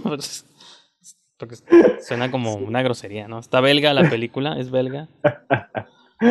Que se llama Daughters, Daughters of Darkness, Hijas de la Oscuridad. De hecho, alguna vez la proyecté cuando hice el vampiroscopio este, como festival. Ujú. Este, la, la proyecté. Pero, digo, a pesar de que esta movie está curada, y a lo mejor estaría curada hablar de esta movie, lo que está extraño es que en los extras. El, el extra de esta película es otra película que no tiene nada que ver con el director. O sea, el director este es un director de Bélgica que se llama Harry Kumel. Y digo, pues una película que ha hablado en francés. Y, pero en los extras, en los bonus features, trae otra movie española Ujú. no más porque sí, es como inexplicablemente tú compras una movie y en los extras viene una movie de otro director que no tiene nada que ver con tu película. Nomás es como Sí. seu- pseudotemáticamente similar. Que es de vampiras lésbicas, ¿no? Porque ese es el plot de Daughters of Darkness. Son dos, una pareja de vampiras que quieren poseer a una pareja que se va como a un hotel. Entonces la pareja de vampiras quieren como apropiarse, tipo como Drácula, ¿no? De la nueva pareja esta de recién casados que van al hotel. Entonces, en los extras incluye una movie que se llama La novia ensangrentada de Vicente Aranda, director español, la película es española. Y digo, viene aquí en los. A ver si se alcanza a ver. Pues este es el disco principal de la movie, la, pues la que es la película. Y en los extras, en el segundo disco, trae la, la otra película. Y nomás porque la trama, pues es similar, ¿no? Y se llama La novia ensangrentada, es el título original. En inglés se llama The Blood Spattered Bride. O la novia, ajá, pues la novia manchada de sangre. Y como yo descubrí esa movie, de hecho fue porque Tarantino en Kill Bill, ya es que Kill Bill está separada en capítulos. Un capítulo de la de Kill Bill se llama La novia ensangrentada, The Blood Spattered Bride. Entonces fue el homenaje de Tarantino de ponerle a un capítulo de la película el título de esa movie. Entonces, y que la trama es bastante similar, es la trama de pues de una pareja de recién casados que van a un hotel y en el hotel se les empieza a aparecer como una figura de una mujer, como una tipo vampiresa. Y conforme empiezan a descubrir más sobre eso, pues resulta que a lo mejor es una descendiente de una antigua vampira y cosas así. Entonces, pues son como esos temas que prevalecían mucho en, en los setentas, ¿no? Como fue como este boom del cine de vampiros o de vampiresas lésbicas y cosas así. Entonces es como su propio subgénero dentro del género. Entonces sí, este, pues yo soy como también fan de ese tipo de cine. Pues exploit puede ser explotación, euro, eurotrash, ¿no? Tiene como muchos seudónimos. Lo que, está, cura- lo que está interesante es que es española y pues España por muchos años pues estuvo como sometidos entre, en dictadura.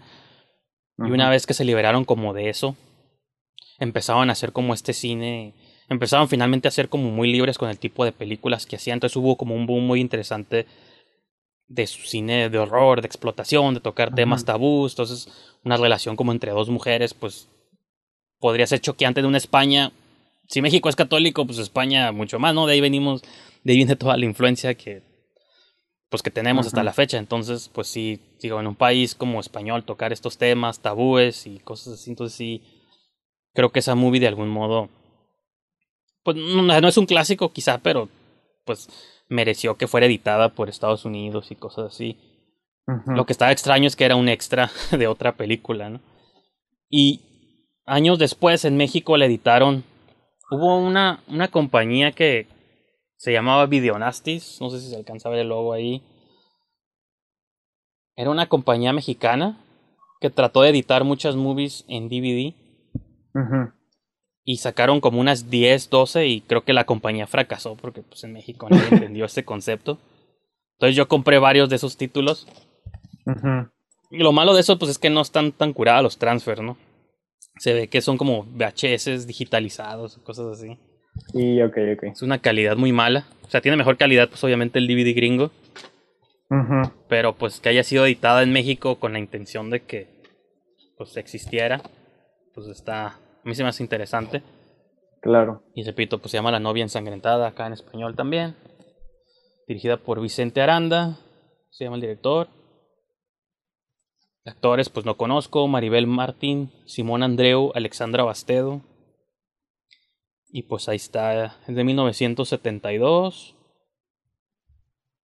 Y lo que tienen en común como estas dos movies es que están basadas en una novela corta o en un cuento de Joseph Sheridan Le Fanu, que se llama Carmila, que es uno como Ah, quizá de los cuentos más este, famosos, o que de algún modo fue, sal- era, no sé si fue contemporáneo, salió años antes o después de Drácula, pero que desde el principio ya tacleaba como el tópico del, pues, del romance entre dos mujeres o una vampiresa queriendo poseer o dominar a otra mujer, ¿no?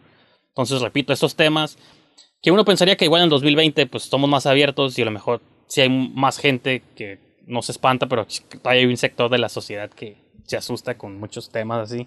Pues imagínense en los 1700, en, en otras décadas, entonces hoy en lugar de, de cómic también va a haber recomendación de, de libro porque esto es la, el cuento, que son como esas ediciones baratillas ahí de Gandhi, pero pues lo pueden conseguir, tampoco es tan extraño ni tan raro. Entonces ahí está Carmila. Entonces este, este pequeño cuento, porque está súper delgadito, si lo pueden ver, está súper pequeñito, te lo avientas en una sentada en una tarde. Influyó miles, bueno, no miles, cientos o docenas de películas, ¿no? Hay muchas películas, busquen en Wikipedia donde quieran cuántas películas nos inspiraron en este pequeño cuento para hacer, porque para muchos productores era como morboso, como ah, vende una historia de dos mujeres, ¿no? Entonces, muchos directores o muchos autores utilizaron ese concepto para sus películas. Y digo, si buscan la lista es interminable de cuántas movies no, pues no es rip-off, pero partieron como de ese plot pues para contar muchas películas como de explotación o de vampiresas y, y cosas así. Entonces, una, pues digo, de las icónicas es esa de La novia ensangrentada, pero pueden encontrar pues cientos otras, ¿no? Sí. Pero bueno, ya hablé mucho, no sé si tú ibas a, querías decir algo. No, ya na- nada más este. Sí, como que. Ahorita que estábamos hablando de los, de los vampiros, este, se me hace. O sea, de- deberías de, de hacer como ediciones anuales del vampiroscopio. Como en fechas de octubre y como todo ese pedo. Pues te- sí tenía planeado, sí tenía planeado en noviembre, bueno, lo pensé como por enero, en diciembre, enero. Tenía planeado, pues en este noviembre, hacer algo, no más que. Como el resto del mundo, no contábamos con coronavirus. Sí. Sa- ¿Sabes qué sería lo. Porque una de mis venues, pues era el, venía pensado el Tonalá o alguna así, pero pues el Tonalá ni siquiera ha abierto el área de cine. Ha abierto el restaurante, pero Mm. no han abierto el cine. Y el Secut, Sí. pues tal vez ya está abierto, no sé. Sé que está rayado, pero no está abierto, no sé. Sí, este. Ahorita lo, la contraparte sería como que un view watching, ¿no? De, Pues sí. de algo. Sí, pues ajá, pues No sé, pero se me hace un poco. Sé que es el recurso que están haciendo muchos, pero. Se me hace un poco desalmado a mí. Como. si de por sí hacer estos shows. Pues es como el recurso y está curada por el cotorreo y todo, pero. Pues creo que nunca habría nada como un show en vivo o en persona. Pues creo que. Claro. Hacer como un watch simultáneo y. Y eso no sé. ¿Por qué estás tan peleado como con, con ese? Como pre- prefieres que sea en persona. Pues, pues sí, bueno, ah, pues que es la costumbre, es lo que conozco. Es lo único que conozco, ¿no? Ocupo. Pues es que, ajá, nomás sería como, cómo, cómo lo haría, ¿no? Con un stream. Y todos se Sí. meten al mismo stream y lo ven la película ilegalmente, o sea, no sé, como. o, mm, bueno, sí. Iba a decir que igu- igual pues, se podrían buscar algunas películas que sean am, gratis, que estén en YouTube o cosas así. Ajá, como lo único malo de eso, pues es que te tienes a qué movies. O sea, ya no serían las movies que yo quiero poner, serían las movies que encontré, entonces, y que todos van a encontrar. Entonces, el nivel de rareza automáticamente se elimina. Desaparece. O, o- o quién sabe, digo, se, se me haría como muy pronto, o sea, como que si esta idea me lo hubieras dado hace 3, 4 meses, o al principio de la pandemia, habría dicho, ah, pues tengo chance todavía de, Let's do it. de orquestarlo como ya Sí. medio mes adentro o a 15 días de octubre. Es como Sí, es muy, está muy cabrón. ya, o sea, como que la depresión no me va a permitir este coordinarme, pero o sea, igual y pues también se supone que se puede planear eso más rápido porque pues no sé, igual no lo descalifico, pero tendríamos que No, hablarlo sí. fuera fuera del, aire. Sí, digo, nada más así como que, ob- obviamente la pandemia jodió todo, pero este estaría interesante como ver algún regreso de, de ese de ese proyecto, de alguna manera, o sea, igual digital o en persona o como decidas. No, sí, por ejemplo, con Paredes he estado haciendo los streams de cortos.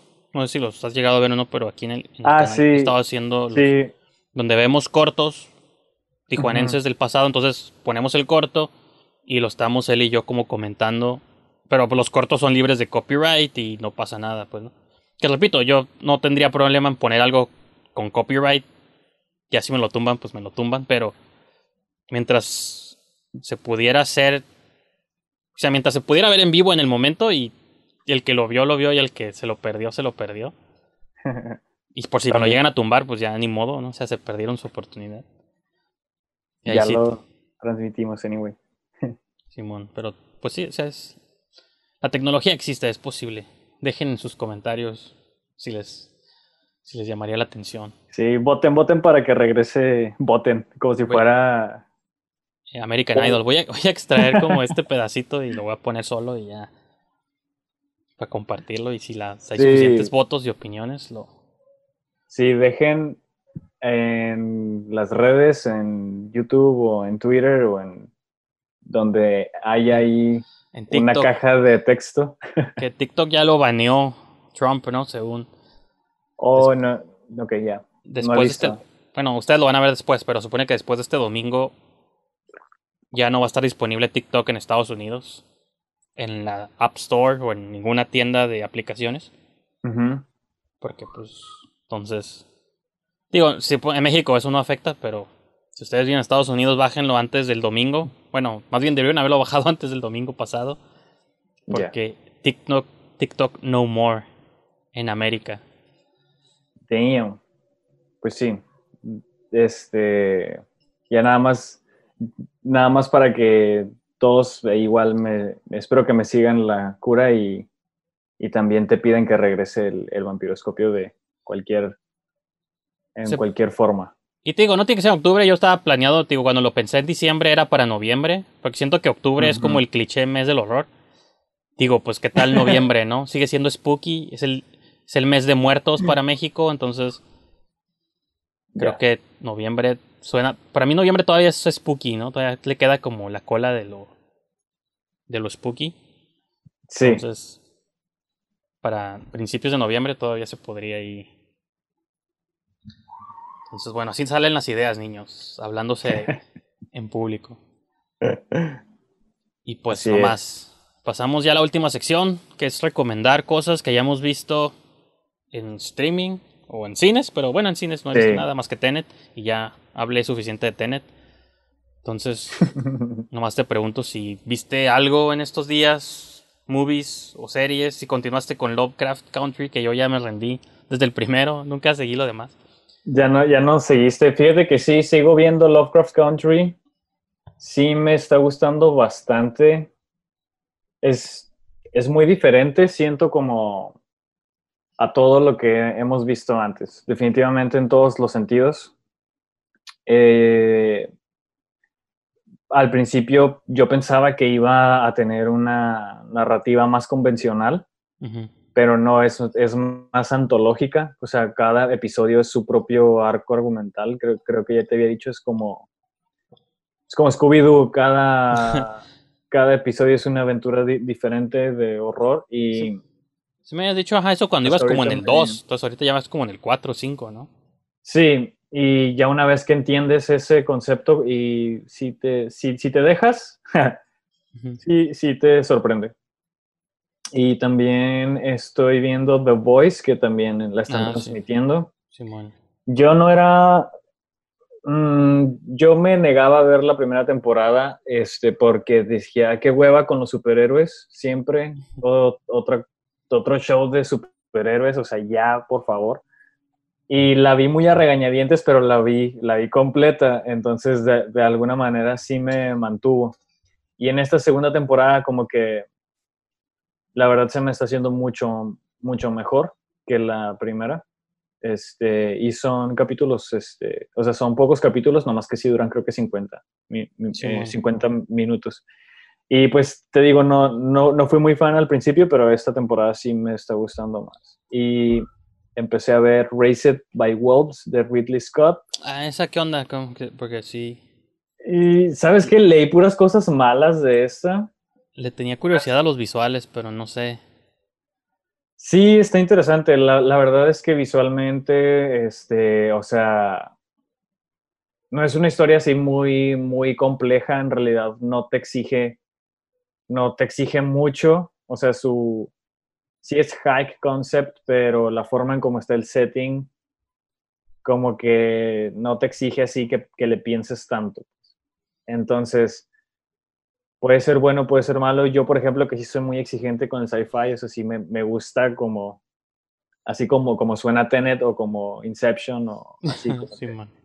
como que, que te, que te vuela la mente de, de tan inmersivo y tan vasto que es este universo que estamos viendo en pantalla y ah, no sé, te digo, tal vez bajé mis expectativas con los reviews que leí de que no estaba tan, tan acá, y la verdad es que está muy entretenida al final de cuentas, aunque no sea así como que nada muy complejo. Eh, sí, sí te la recomiendo. Y porque, por ejemplo, yo creo que pondría a esta y a Debs como los shows más así de sci-fi de este año. Incluso por encima de Lovecraft. Lovecraft, sí, Lovecraft es como otra cosa. Es como pulp horror. Ah, ok, pues sí, ajá, pero no, no, o sea, te han gustado más como lo que estás viendo de las, ot- bueno, de Devs y de esta, ¿no? Ah, no, digo, o sea, sí, Lovecraft sí está en mi top, en mi top 10, sí, de- definitivamente. Este, pero sí, yo creo que la tengo en otro, en otra categoría, como que, no sé, se me hace, se me hace muy buena, pero no la, no la pondría como dentro de sci-fi. Mm. Tal vez la pondría en horror fantasía, pero sci-fi así de que robots, futuro, Ah, bueno, sí, sí. sí. ¿sabes? Como, como más en est- estos como conceptos súper, súper futuristas. Este, sí, eh, se me hace di- diferente. Y pues he estado viendo esas series y pues nada, ya hablé de Península. Este, The Mother de Bong Joon-ho. De Aronofsky. Ah, sí, vi, era, es de las que me faltaban de, de, de Bong. vi Memories of a Murder, que creo que hablé de esa el, el programa pasado. Entonces, con- continuando con eso, pues me, me aventé Mother, que muchos la catalogan como la mejor de él. Mm, yo no, no, definitivamente me gustó más Memories of Murder. Pero sí es muy buena, la, la verdad es buenísima. No, no- no sé si ya la viste tú. No, sí, pues la, la conozco de nombre nomás, pero nunca la, nunca No, la vi.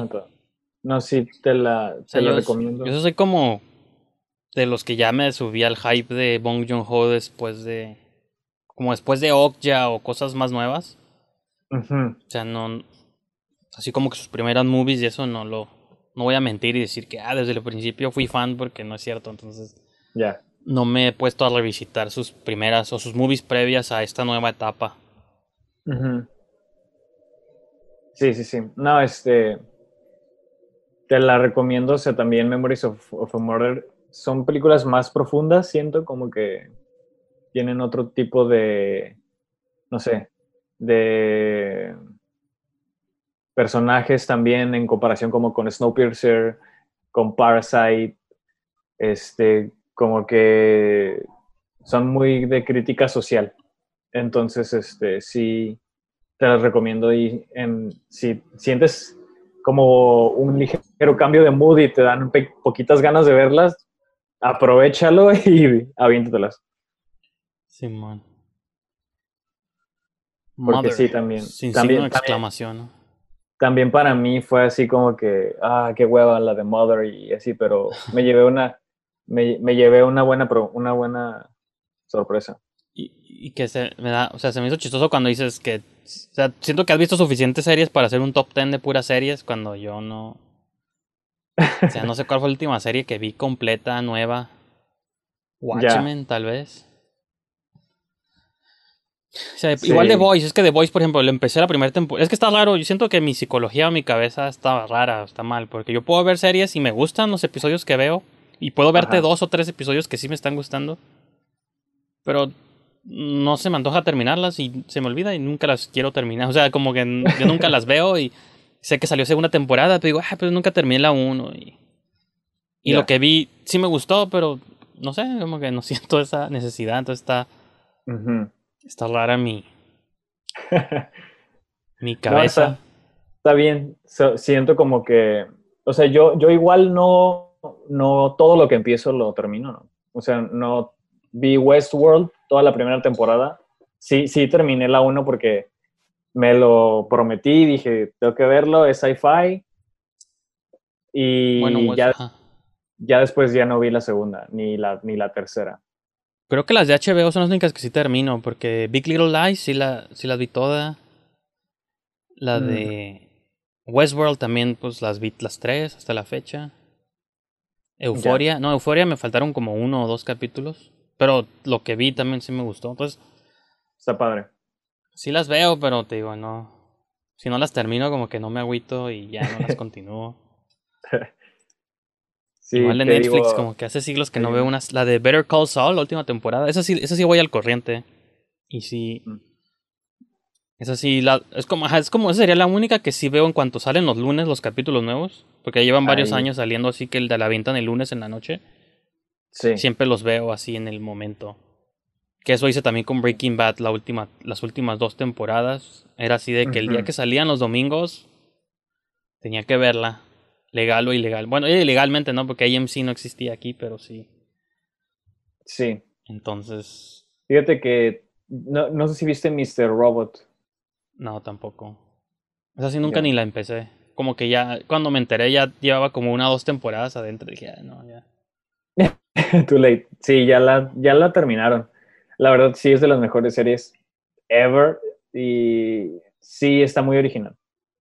La que te recomiendo si eres fan más de HBO, una que se llama Succession. No sé si ya la viste.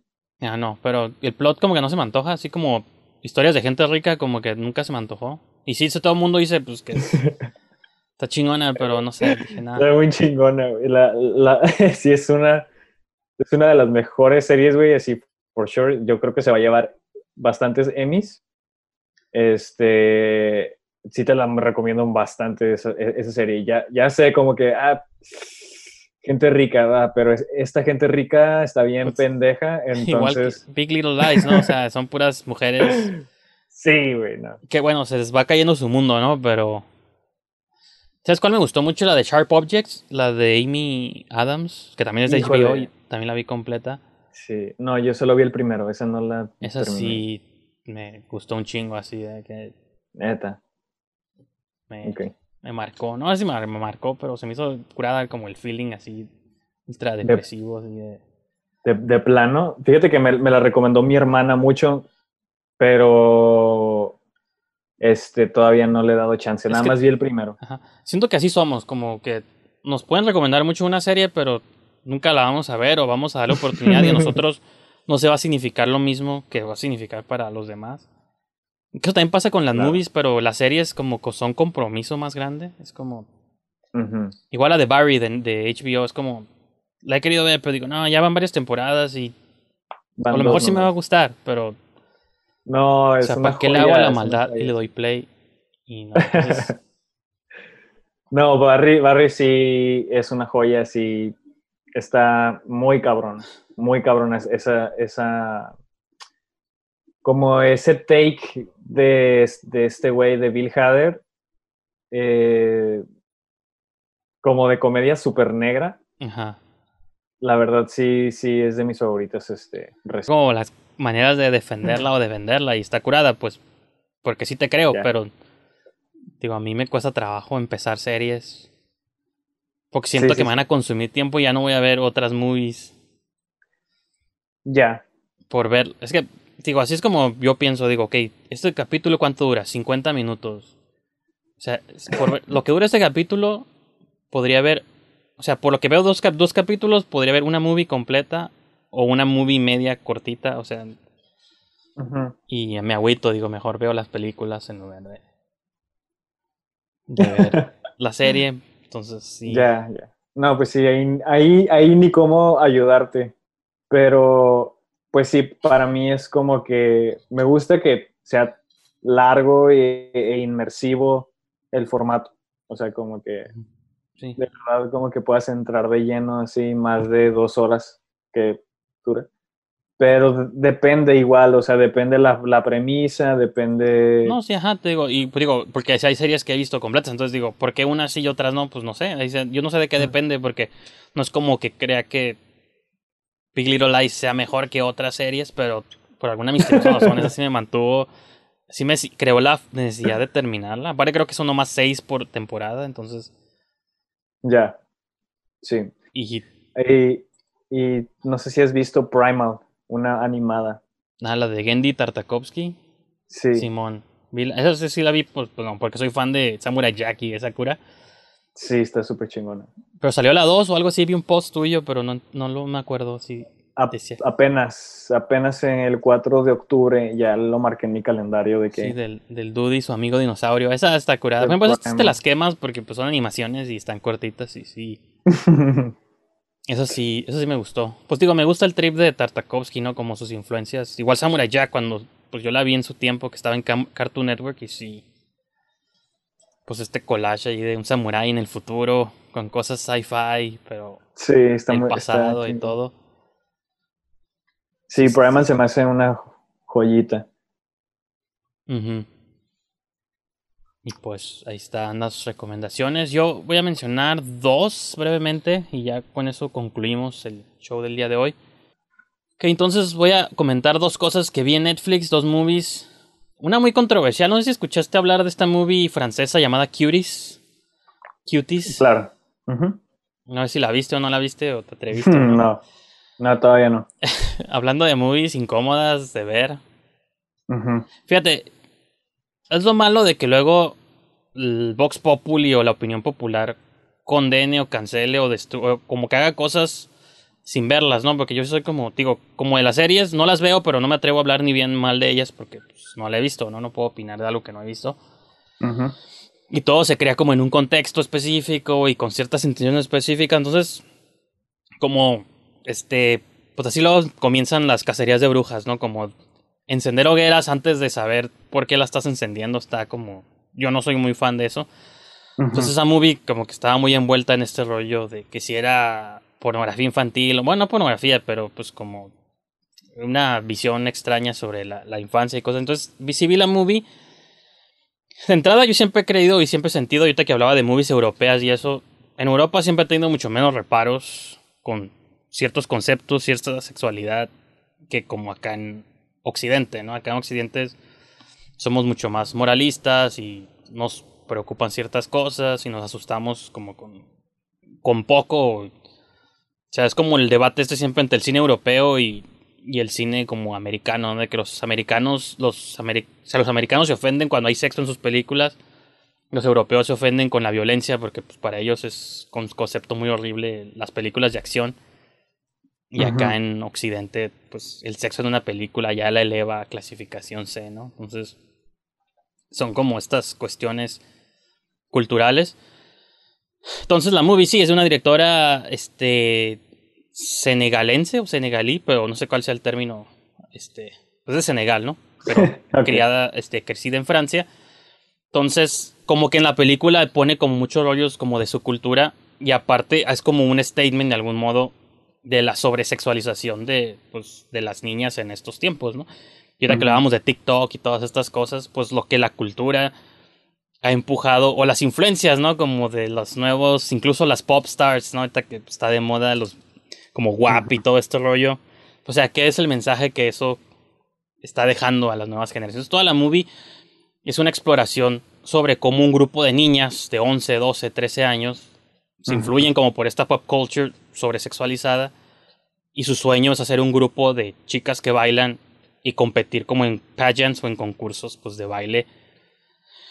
Entonces es una movie, yo, yo creo que el propósito de la movie es incomodarte para que te des cuenta tú como persona que esto, que el rumbo de la sociedad no es, es el apropiado.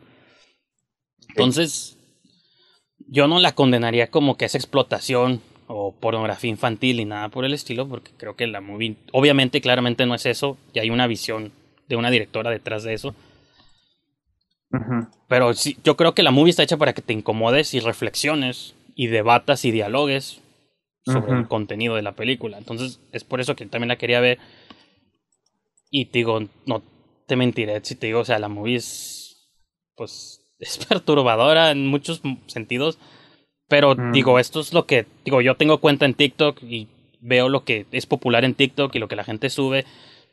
Y son usualmente adolescentes, menores de edad, bailando en poses sugestivas o en Instagram también. O sea, eso es, eso es como la generación post Kim Kardashian, ¿no? Como la cultura, este, de, como de los videos musicales y todo así. Digo, ya sueno yo como viejito, así como de condenemos la cultura pop y que esta deja. Pero eso es lo bueno, eso es lo que hace la movie y eso es como lo que siento que te incita a reflexionar, pues, ¿no?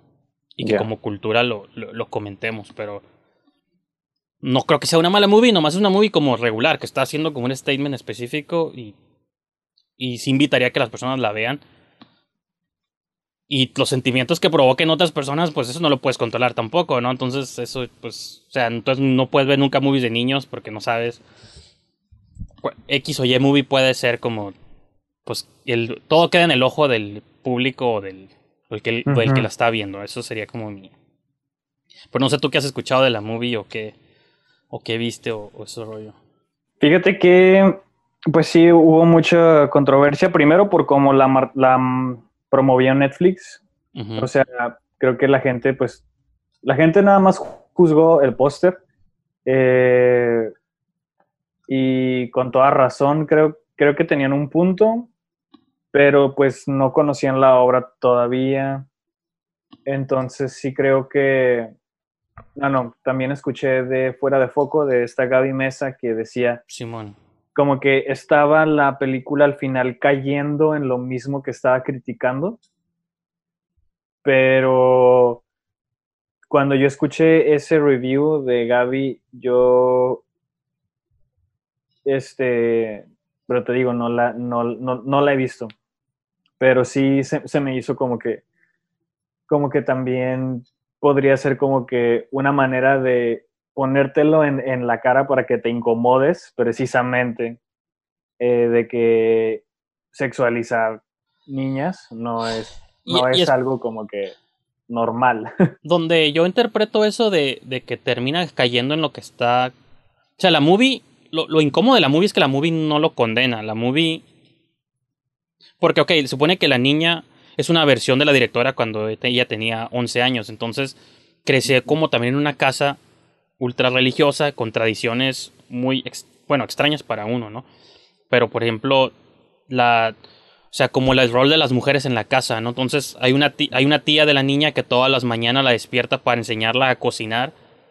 Porque dice, pues cuando te cases y seas mujer, pues a tu hombre le tienes que hacer comida y tienes que vestirte de esta manera. Entonces, en su casa tiene, un, tiene una educación súper rígida, muy religiosa.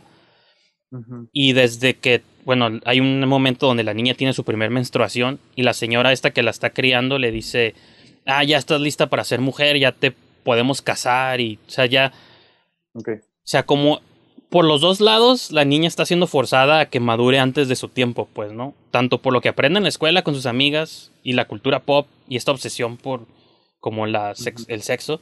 Y en su casa también la están forzando a que tenga, a que desde niña ya te tenemos que encontrar como pues un candidato a que te cases, porque yo me, así de la señora, pues yo me casé cuando tenía 14 años o 15 años, o sea, como que, o sea, siento que esa es la reflexión que la movie quiere que nos demos cuenta cómo la sociedad ha orillado a las mujeres, o sea, como no tener escapatoria por el rumbo que te vayas, tanto por el de la opresión como por el de la extrema liberación, es socialmente, pues es- tenemos que repensar cómo la sociedad y la cultura ha trabajado por mucho tiempo, sobre todo en relación o cómo tratamos o cómo esperamos que actúen eh, las mujeres. Digo, está difícil que hable yo de eso porque ni tú ni yo somos, somos mujeres, entonces igual sería más apropiado que una mujer lo diga, pero la directora de la película pues es lo que creo que estoy entendiendo en su mensaje. Entonces, para mí eso es lo que hace que valga la pena mínimo ser vista y no va a dejar a nadie indiferente y puede ser un buen tema de conversación de la película. Eso para mí es digo lo que yo yo me quedo, no va a estar ni en mi top ni nada de eso porque en, cuestión de trama y todo se me hace un poco convencional. Pero sí este creo que pues está como diseñada de algún modo pues para para debatir y conversar, pero pues este como bien pues no como personas, no de volada como este luego luego te digo querer cancelar y destruir todo porque como dices tú, si, aparte si no has- como yo no había visto la movie, dije yo no puedo opinar nada de la película hasta que no la vea primero, ya después haré como mi statement o mi review en base en base a lo, a lo que vi, entonces es por eso que Claro, no, y, y aparte siento como que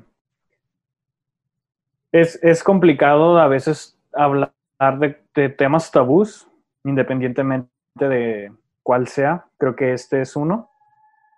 Y siempre va a ser incómodo para, para cualquier persona como que no esté dispuesta a, a como entablar una conversación sobre, sobre eso, pues. Entonces sí creo que es muy importante eso que mencionas en el sentido que de iniciar, eh, de poner el tema sobre la mesa, sobre algo que es muy delicado, algo que no porque sea tabú o no porque sea delicado no quiere decir que sea importante, sobre todo en los ambientes en donde hay niñas, ¿no? Este, y por, lo, por todos los casos que ya, que ya se conocen, este, de que está de sobra, de sobra mencionarlo. Entonces sí creo que sí hay cosas que no se justifican, pero hay que, hay que en- entender, por ejemplo, que, no sé, hablar sobre, sobre quemar cosas no te convierte automáticamente en un piromaníaco pero sí es, sí es importante como abordar estos temas para que a nadie, para que todos estemos en la misma página de qué es lo que está bien eh, en, en, en algunos as- aspectos y qué es lo que no es aceptable de ninguna forma. O sea, no tanto como de cancelar o descancelar, o es, que esto más bien es una competencia de, de popularidad, ¿no? En, pues más que nada en redes sociales. Y, pues sí creo que es, es importante estos productos como que nos empecemos a cuestionar, por ejemplo, eso que mencionas, o sea, eso que sale en TikTok eh, todos los días, sin que de alguna manera tú decidas verlo, o bueno, en la, en la, en la manera en cómo funciona TikTok. O sea, es que, por ejemplo, TikTok pero se te- popularizó por, Te van saliendo. o sea, como app para teenagers, o sea, hombres y mujeres, ¿no? Por igual, pero como que los TikTokers más populares son como era YouTube hace unos años, ¿no? De que pu- puede, o sea, TikTokers de 15 años, 14 o incluso más chicos y bailando canciones populares y todo, entonces digo, o sea, siento que TikTok es un, sí es como un hub de ahí de, o sea, tú no controlas quién está, quién sigue a la gente, ¿no? O sea, incluso el hecho de que yo esté siguiendo, de que yo tenga la aplicación y yo tenga acceso como a estos videos. O sea, yo soy Ujú. uno entre millones alrededor del mundo. Yo entiendo por qué lo quieren cancelar la aplicación, ¿no? Entonces, Ya. es, o sea, es, es- la película es un reflejo de algo que sí está pasando a un nivel cultural y social en todo el mundo. Entonces, con muchos adolescentes. Entonces, digo, si la película incomoda es para que nos incomodemos por esta realidad, o si la película no se te hace incómoda, pues entonces a lo mejor tus estándares o tus conceptos de lo normal son otros. Y pero es que te digo, eso ya lo, lo controlas tú. Siempre es en el- está en el ojo del espectador. Es como los géneros del cine. Hay gente que le gustan los westerns y hay gente que no.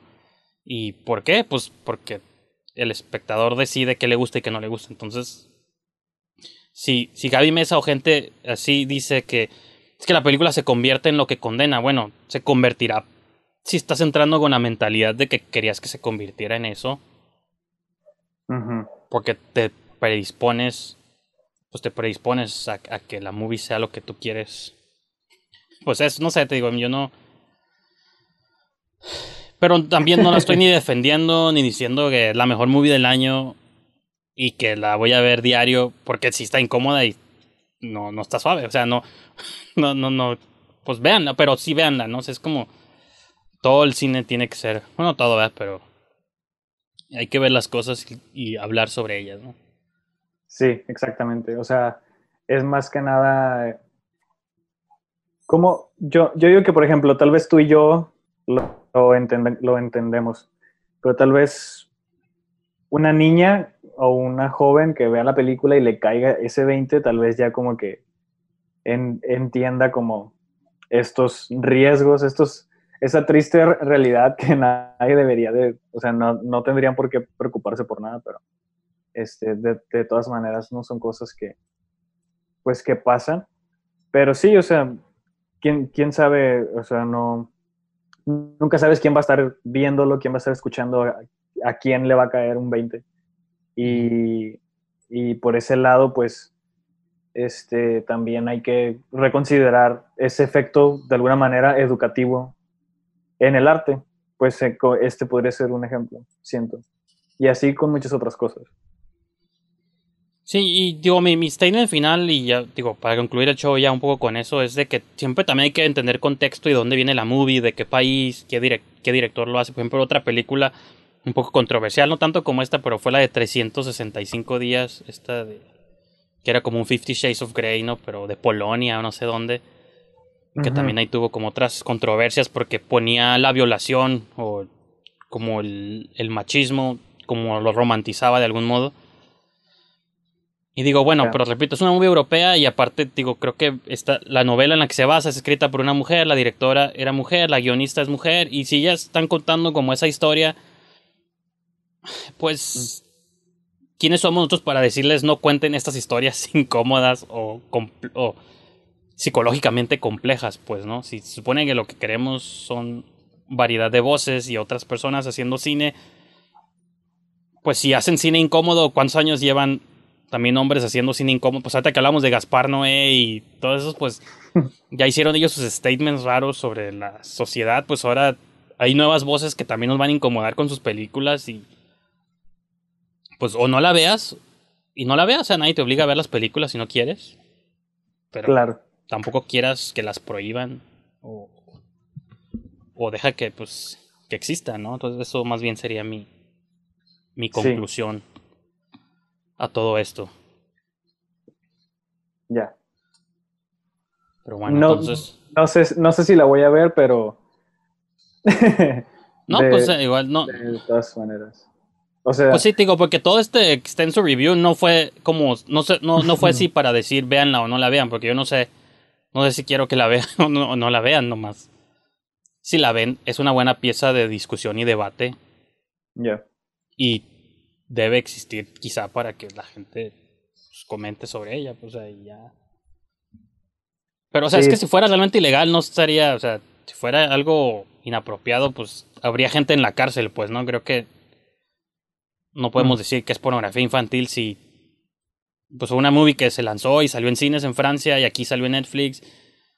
O sea, hay tantos como procesos intermedios que si realmente fuera algo inapropiado estaría habría, habría mucha Sí. gente en prisión y no se hubiera lanzado jamás y estaría como Sí. bloqueada y Sí, sería vet- vetada, ¿no? Y, o sea, y si la movie de Louis C.K. nunca existió y porque el personaje era problemático y su movie es la del Daddy I Love You o algo así, no sé si, si Mm, escuchaste de ella, Sí, que era también sobre una menor de edad con un señor y se liqueó, ¿no? Al internet, pero me refiero que iba a tener un lanzamiento oficial, pero Louis C.K. tuvo sus broncas también y pues ya nunca existió la movie, entonces digo, cuando las cosas son realmente ilegales o problemáticas, se les impide Sí. su distribución y nadie nunca las ve y en algún punto del proceso desaparecen, ¿no? Pero sí. Así es. en ese sentido, pero pues bueno. Yo creo que con eso concluyo el show de hoy. Este, espero que pues ustedes hayan disfrutado el programa, las nuevas secciones, las nuevas mismas secciones, realmente nomás la taquilla cambió, pero todo lo demás se mantuvo similar. Y pues Adrián, thank you una vez más por por acompañarme en este episodio. Yes, yes, así es, Brijandes. Gracias por, por invitarme y por abrirme este es- espacio para pues cotorrear ya. Nos, nos extendimos un chingo. Ya güey. sé. Pues sí, te voy a, Pero voy quitar todas las secciones para que dure no, está bien ahí. Este, si, si hace falta ed- edición, pues ni pex, está bien. Acabo de hacer un, un statement largo y extendido de que no creo en la, en la, edi- en la censura, entonces censura. no, pues no sería censura, no, más bien sería nomás streaming. Pero Sí. yo, yo soy el que edita los shows, entonces se me hace incluso más fácil contra lo que se podría pensar, no es tanto por la extensión, sino se me hace más fácil no cortar nada, que es meterme, reviver, volver a ver todo el episodio y ponerme a trimear cosas. Por eso a veces prefiero nada, que salgan todos y batallo menos, ¿no? Ya cuando tengo un asistente, un editor, ya le pondría, hey, ponte a ver todo lo que sientas que no funciona, saca. Que dure, que dure 40 minutos y le das un video de dos horas. ¿no? Ey. Pero pues algún día llegará el momento y pues igual tus redes todo el tiempo estuvieran apareciendo aquí abajo, también las mías. Y pues nomás, repito, gracias por habernos acompañado y pues en próximamente, repito, en octubre a lo mejor empezamos a hacer temáticas más halloweenescas, ya estaremos ya ustedes lo descubrirán pues con el tiempo. Así que pues con eso los dejamos y nos vemos para la próxima.